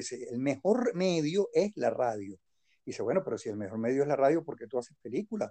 O cómo tú vas a decir, como es imposible que, que la radio sea... Y él dijo, sí, si me permites te lo explico, le dijo Spielberg. Si tú estás haciendo una película para televisión, eh, un programa para televisión o una película para cine, y tú hablas de que en una parte de tu historia, este, 50 elefantes pintados de verde atravesaron un aeropuerto, Imagínate todo lo que te cuesta hacerlo, tanto para televisión, tanto si te consigues elefantes de verdad, si los pintas, si los haces por computadora, es súper costoso, súper problemático y además va a haber una sola versión de elefantes verdes cruzando el aeropuerto. En cambio, en la radio, cada quien se lo imagina a su manera, como le dé la gana y en función de la crianza y de sus vivencias personales. Es decir, todo el mundo, o sea, la, eh, de, la radio trabaja con la imaginación y Spielberg dijo, la imaginación es la fuerza más potente. Él estaba citando a Lobsang Rampa, el autor este, Lobsang Rampa, que hace libros, ha escrito muchos libros esotéricos muy, muy interesantes, todavía vigentes. Y, Lobsang Rampa, citado por Spielberg, decía, la imaginación es la fuerza más poderosa del universo, más, más fuerte incluso que el amor. Y él te ponía como ejemplo que si tú pones una tabla de 15 metros entre dos edificios separados a 20 metros de altura y te piden que camines por la tabla, tú no puedes cruzarla. Te imaginas el viento tumbándote, te imaginas cayéndote de la tabla, te imaginas la tabla partiéndose.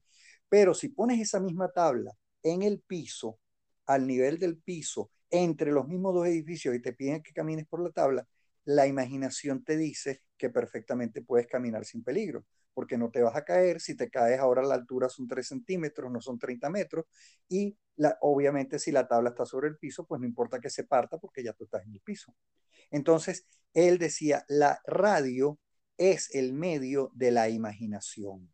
La radio, tú, es la que trabaja con la imaginación de la gente, es decir, trabajas con el mayor poder que tiene el universo, que es la imaginación de los seres humanos. Imagínate tú.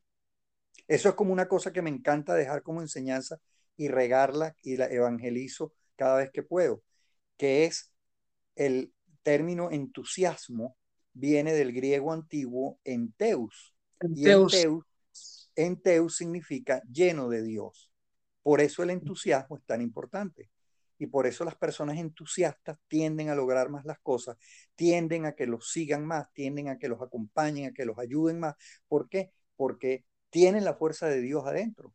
¿Entiendes? La fuerza del cosmos, la fuerza, no, me refiero a un Dios católico, a, pesar de que yo me crié católico, no me refiero a un Dios desde el punto de vista necesariamente religioso, sino que eh, los griegos lo manejaban con ese criterio de como de fuerza cósmica, como de, energía universal, de, aunque ellos tenían sus dioses y toda su, cosmología, etc., eh, enteus es una palabra muy importante, entusiasmo es una palabra muy importante por esa razón. Entonces, digamos que el entusiasmo te llena de imaginación y este, el entusiasmo este, te llena, perdón, de, la fuerza, de la, fuerza divina, de la fuerza cósmica. Y la radio trabaja con la imaginación de la gente. Eh, entonces, no, no puedes perder. De hecho, la única vez en la historia, y puedes investigarlo, que los canales de televisión de Estados Unidos perdieron contra un programa de radio fue cuando George Lucas autorizó que se hiciera la Guerra de las Galaxias en versión radio. Y ese día, la cantidad de oyentes que tuvo el programa, no sé si la emisora era de la CBS, de la NBC o, de cuál, pero hubo más oyentes del programa de radio escuchando la Guerra de las Galaxias, que además ya lo conocían, pero era como que la gente sintió que iban a poder tener la libertad de imaginárselo a su manera, de hacerse su propia versión custom made. Y es la única vez en la historia que hubo más oyentes de radio oyendo ese programa que la suma de los televidentes de las tres cadenas principales esa misma noche, a la hora de la transmisión radial. Es que cuando te, cuando te disparan una imagen, te proyectan una imagen, ya están, ya están dando, ya está, eh, te están proyectando el 80% de lo que puedes imaginar. O sea, ya lo, ya lo pusieron por ti el 20%, el 20% son las milésimas de segundo que pueden llegar a seguir a la siguiente toma, ¿no? Pero cuando te disparan el audio, por ejemplo, ahorita el podcast, la gente se está imaginando mi ropa, dónde puedo que yo esté, e inclusive en la grabación, yo al estarlo escuchando todo este tiempo me he estado imaginando, me lo he estado imaginando, no sé, en, su sala, en, un edificio en Caracas, eh, y es hermosísimo, es precioso, y aparte que te puedes poner un auricular puedes estar barriendo, puedes estar lavando los platos, puedes estar en el baño, qué sé yo, puedes estar eh, relajado, recostado, mirando el techo antes de dormir, puedes estar manejando y tú estás y te estás imaginando todo el podcast, todo lo que hay detrás eh, y al estar hablando de ciertos temas como la ley del Morphy y todo este show, no sé, se me hace más rico, se me hace más artístico, más bonito y todo lo quieren hacer ya eh, clips, ya todo, ya todo el mundo quiere que sea clips, pero yo quiero ser de la, de la escuela porque muy pronto va a ser la vieja escuela, ahorita. Correcto, totalmente. Yo quiero ser de la vieja escuela de que siempre me quedé en audio, ¿se entiende? Mm, pero mira, disculpa un segundo, eso es relativo lo que acabas de decir, porque fíjate el fenómeno gigante que está ocurriendo en estos momentos, con, y cuando digo en estos momentos, eh, hablo de finales del 2021, este, con los Twitter Spaces. El Twitter Spaces es algo que está, es un retroceso desde el punto de vista técnico en comparación con Zoom, porque Zoom te tiene, eh, te permite una cantidad de pantallitas en donde tú puedes ver a las personas, el fondo que tienen detrás de la casa, de la oficina, etcétera, etcétera. Pero ahorita hay una explosión gigantesca. Primero comenzó con Clubhouse, que fueron los que realmente generaron este fenómeno, la gente de Apple, y después la versión que sacó Twitter de Clubhouse es maravillosa.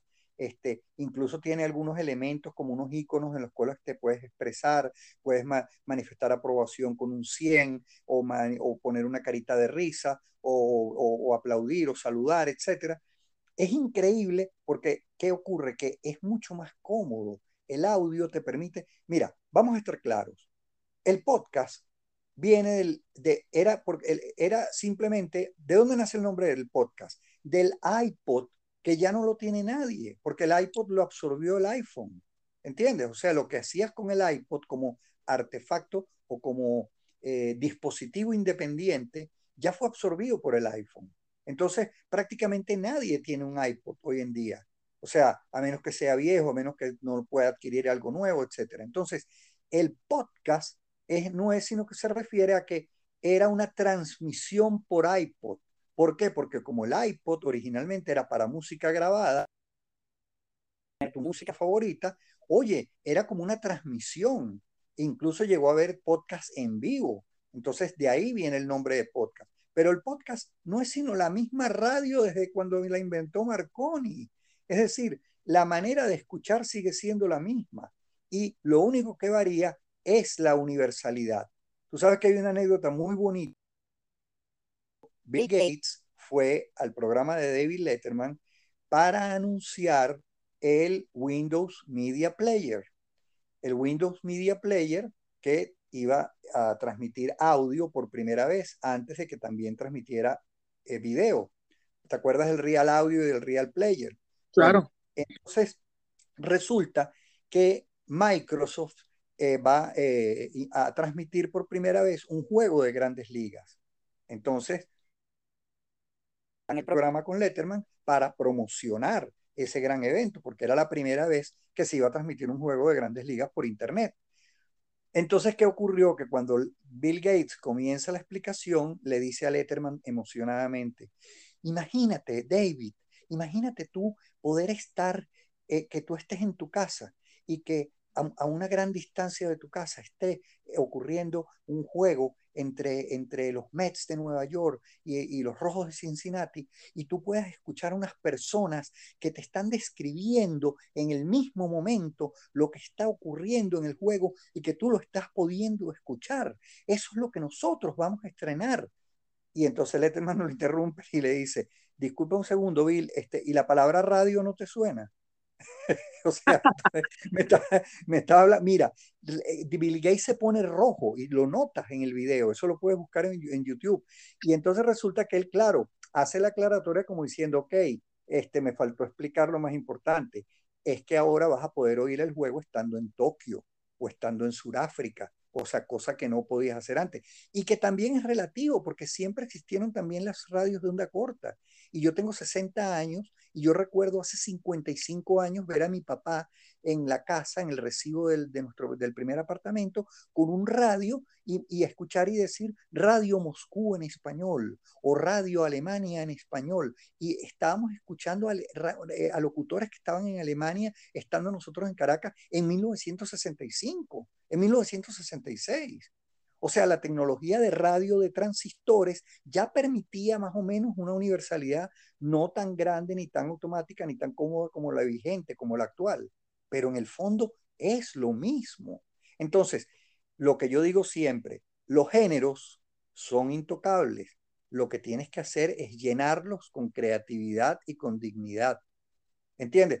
Tú, para hacer un concurso de belleza, el Miss México, no tienes que reinventarlo. Lo que tienes que hacer es tener a Madonna abriendo y a Lady Gaga cerrando y decir, bueno, mira, tenemos al Papa Francisco en el jurado. O sea, coño, tremendo programa, ¿entiendes? O sea, pero tú no necesitas quitar la pasarela, tú no necesitas quitar el jurado.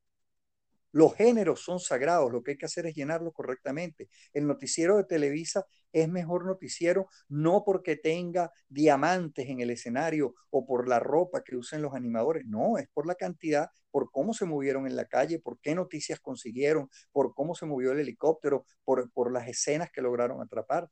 Y ahora tienen mucha competencia porque fíjate que en Antena 3 de España ellos, no sé si eso lo tienen todavía vigente, y ellos hicieron algo maravilloso. Ellos crearon una aplicación que te conecta directamente con la sala de control del noticiero de Antena 3. Y si tú estás en la calle, por ejemplo, en el Paseo de la Reforma, en México, y hay un accidente de una gandola, tú prendes tu celular y te conectas directamente con la sala de Antena 3 y tú puedes pasar a ser instantáneamente el camarógrafo de Antena 3 de España en el, en el Paseo de la Reforma en México transmitiendo el camión, el camión volteado. Entonces, pero el principio sigue siendo el mismo. Estás hablando de tener agilidad noticiosa. Bueno, la agilidad noticiosa desde la época de la batalla de Maratón en Grecia, en ese momento la agilidad noticiosa dependió del que pegó la carrera hasta Atenas para decir que habían ganado la batalla de Maratón. Entonces, pero hemos evolucionado ya entre las montañas y cayéndose muerto al decir la noticia en la plaza de Atenas. Ahorita tienes eh, a, WhatsApp y ahorita tienes todas y todas las aplicaciones que conocemos, pero los principios siguen siendo los mismos. ¿Por qué? Porque los seres humanos seguimos naciendo con dos orejas, dos orificios para respirar, este, con los dos ojos, seguimos recibiendo la información de la misma manera que la recibían los cavernícolas.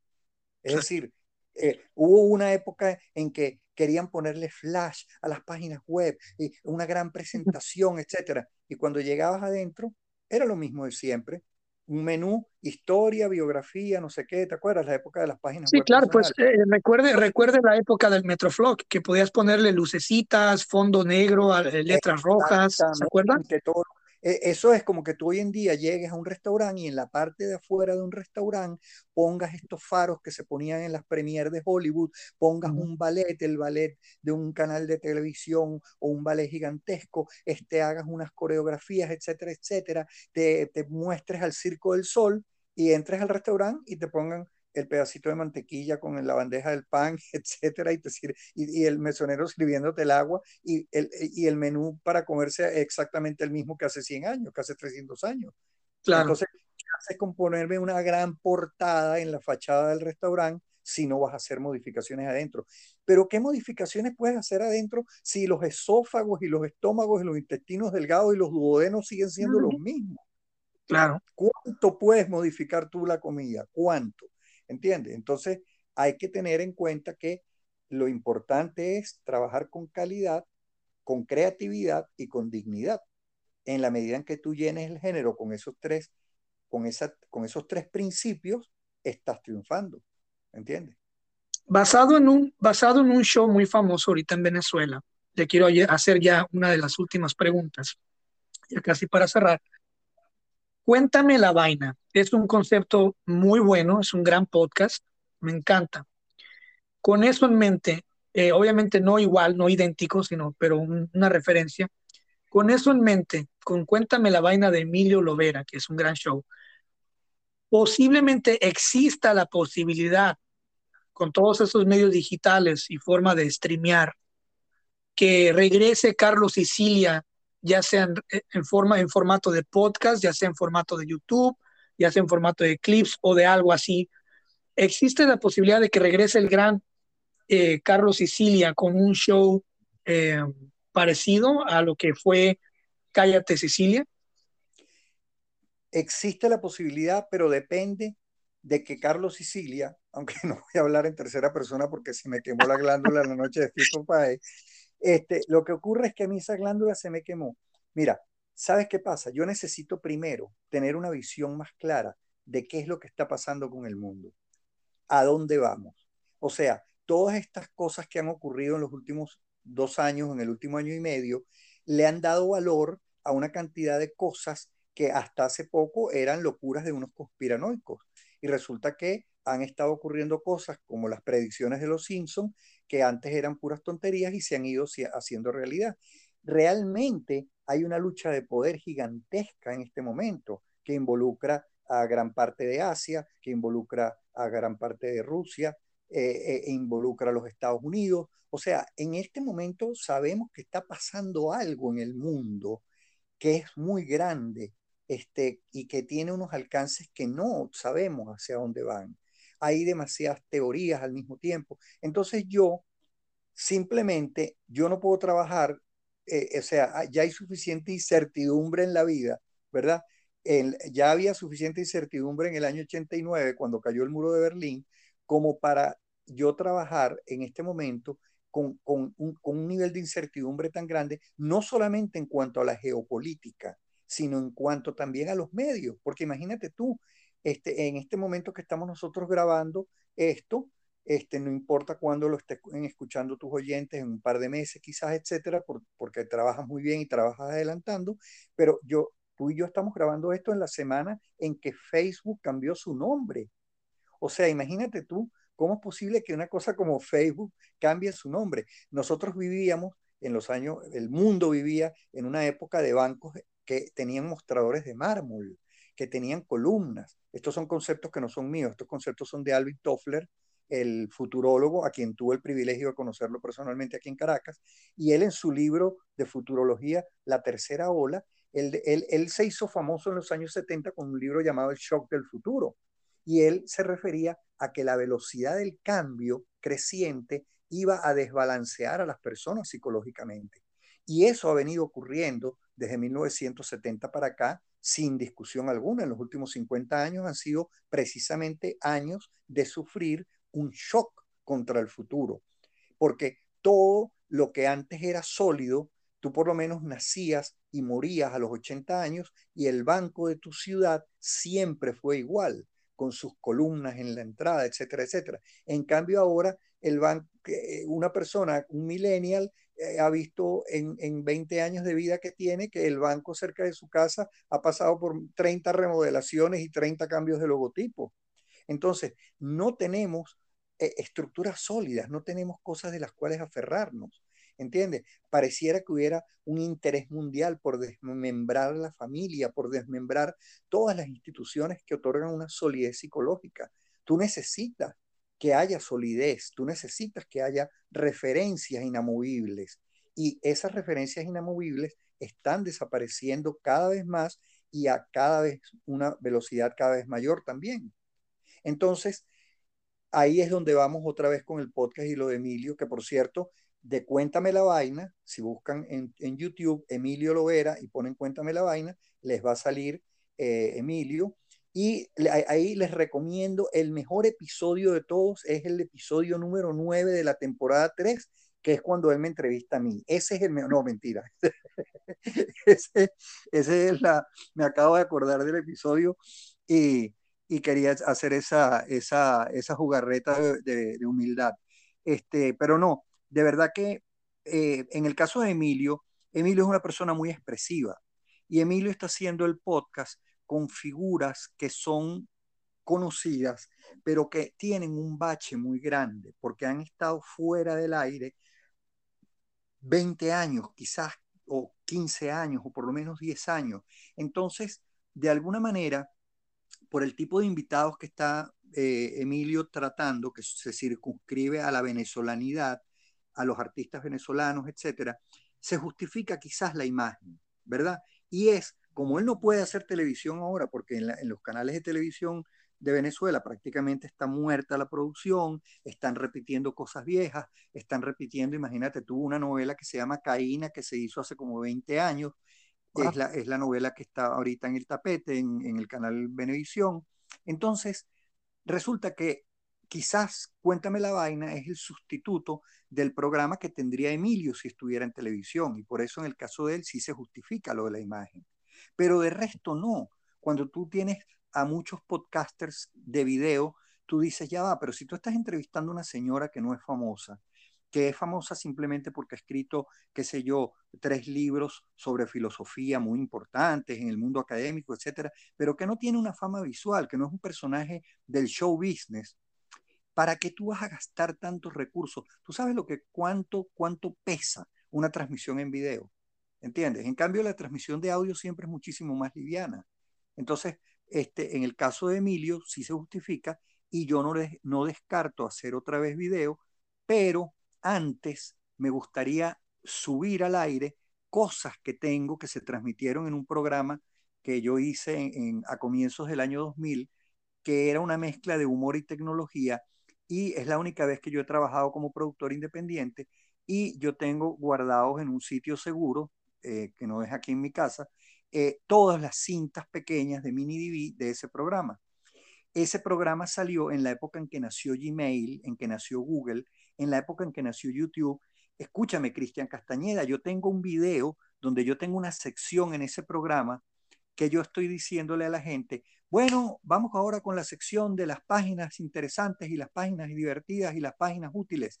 Quiero recomendarles una página nueva que comenzó ayer, se llama YouTube. Yo recomendé a YouTube al día siguiente de su estreno, de su fundación, y tengo esa cinta en mis manos. Entonces, antes que hacer algo nuevo, ahora, yo me gustaría hacer un híbrido, mezclar unas partes nuevas como unas glosas y utilizar ese material, ese tesoro que está a buen resguardo, este, de esas cosas. Eh, ¿Te acuerdas que cuando Gmail nació era por invitación? y tú tenías que esperar que te invitaran, etcétera. A mí me para gente en la calle que me dice, Sicilia, qué bueno que te conozco, sabes que mi correo, yo sigo usando el Gmail que tú me regalaste en el programa, porque yo entregaba cuentas de Gmail en el programa como, como premio a las personas que respondían las preguntas o mandaran respuestas correctas por correo, desde el correo de Hotmail. Entonces yo le regalaba, o sea, hubo, hubo un tipo en estos días que me dijo, eh, eh, eh, me, saludó en la calle y cuando estaba yendo, y fui para un chequeo médico y me dijo, tengo mi vida hecha como ingeniero electrónico gracias a una frase que dijiste en Sicilia Desechable, que sea, así se llamaba el programa, Sicilia Desechable. Y él me dijo, este, soy el sostén de 23 personas desde Venezuela que están en el exterior y que tuvieron que emigrar de Venezuela. Tengo trabajo como ingeniero electrónico, tengo tres empresas, pero quiero que sepas que yo siempre le pedí a Dios la oportunidad de darte las gracias en persona y de verdad, este, porque te conozco y sé que no me vas a aceptar nunca nada material ni nada que yo te quiera ofrecer de todo lo que yo te daría, porque hasta una casa te regalaría, porque yo estoy muy, muy bien, pero quiero que sepas que es gracias a ti y quiero que sepas la, la influencia que has tenido sobre algunas personas. Entonces, eso, o sea, yo no cambio un Oscar por eso, ¿entiendes? O sea, yo no, le, yo no digo, no, mira, quítenme al señor ingeniero electrónico y denme un Oscar. No, me quedo con el señor, ¿entiendes? Porque de verdad, verdad, es donde tú mides el verdadero alcance que puedes tener, porque a veces uno no mide, uno no se da cuenta, uno, uno dice de repente, aún manejando el disparate, resulta que el humor llega, el humor llega, muchas veces una frase, una ironía, un sarcasmo, cumple su cometido con mucha más efectividad que un editorial de, de 13 cuartillas del diario El País de España. Correcto. Pues este podcast se está grabando el 31 de octubre del 2021. Es la primera vez que revelo fecha. Muy agradecido, muy agradecido, muy agradecido. Honrando a Pedro Vargas. Ándale, ya dije agradecido, muy agradecido. Ajá. no, no, no, no, porque digo que, no, no, que el agradecimiento te lo digo yo porque yo te había pedido decir la fecha precisamente porque están pasando tantas cosas tan rápido que, que, el, para la fecha en que salga, que la gente sepa, diga, ah, con razón estos tipos no habían dicho nada de la, de la llegada del hombre a Júpiter, o qué sé ah. yo, de que, Elon, de que Elon Musk se casó con Madonna, o lo que fuera, o sea, que están pasando demasiadas cosas muy rápido. Y este episodio se estrena el noviembre 18, jueves noviembre 18, y lo voy a estrenar pronto porque es una gran eminencia, porque lo que estamos diciendo aquí tiene que escucharse ya. Eh, es un episodio especial, obviamente estaré dando promoción, estaré eh, etiquetando al señor Carlos Sicilia. Y maestro, muchísimas gracias por haber estado aquí, gracias por, por esta, estas, eh, estos minutos, estas horas tan valiosas. No es la primera ni última vez que vamos a estar aquí platicando. Yo lo sé, yo lo sé. Esto mismo te iba a decir. Y antes de que se acabe el tiempo, para que seamos puntuales, porque me encantaría parar exactamente en las dos horas en punto para dar una clase también de puntualidad, porque esos son los valores que hay que conservar. Quiero decirte, realmente, quiero, espero haber estado a la altura de tus expectativas y que haya habido contenidos de lo que tú esperabas. Y si no, estoy a la orden para que repitamos esto y lo hagamos este, que quede más a tu gusto. Ya lo, vamos a repetir, lo vamos a repetir en inglés. Perfecto, me encantaría, totalmente de acuerdo. Así que me, te dejo ya que queda menos de un minuto para que tú despidas y yo me despido y te doy las gracias y te deseo todo el éxito del mundo y te envío millones de bendiciones a ti, a todos los mexicanos y a todas las personas del mundo. Y de verdad, muchísimas gracias por esta gran oportunidad. Eres una persona extraordinariamente valiosa y qué bueno haber podido compartir contigo hoy esta oportunidad. Muchísimas gracias quiero despedir diciendo que Venezuela siempre es el segundo lugar donde más se me escucha. Así que, eh, como siempre, gracias Venezuela, gracias por todo lo que me han dado. Venezuela en la historia, Venezuela lo llevo tatuado en, la piel, en muchas cosas y eh, aprecio mucho que me escuchen siempre. Ustedes siempre están en segundo lugar de todo, de, lo, de todo y han estado así por años. Así que gracias, que Dios los bendiga, nos vemos la próxima. Gracias por habernos acompañado en un episodio más del podcast. Si este podcast te gusta, créeme que te va a encantar mi otro proyecto que se llama Pláticas Proféticas. Es un excelente podcast donde hablamos de cualquier tema sin tapujos y sin miedo a la censura. Nos divertimos mucho junto con mi amigo Francisco Andaluz, que es un ex militar de Estados Unidos, un excelente maestro de historia universal, y traemos temas de todo tipo a la mesa con la única finalidad de divertirnos, de que la pases bien, de que te relajes y que también te lleves algo valioso para tu vida. Así que los veo en Pláticas Proféticas, ya disponible en Spotify, Google Podcast, búsquenos como Pláticas Proféticas y ahí está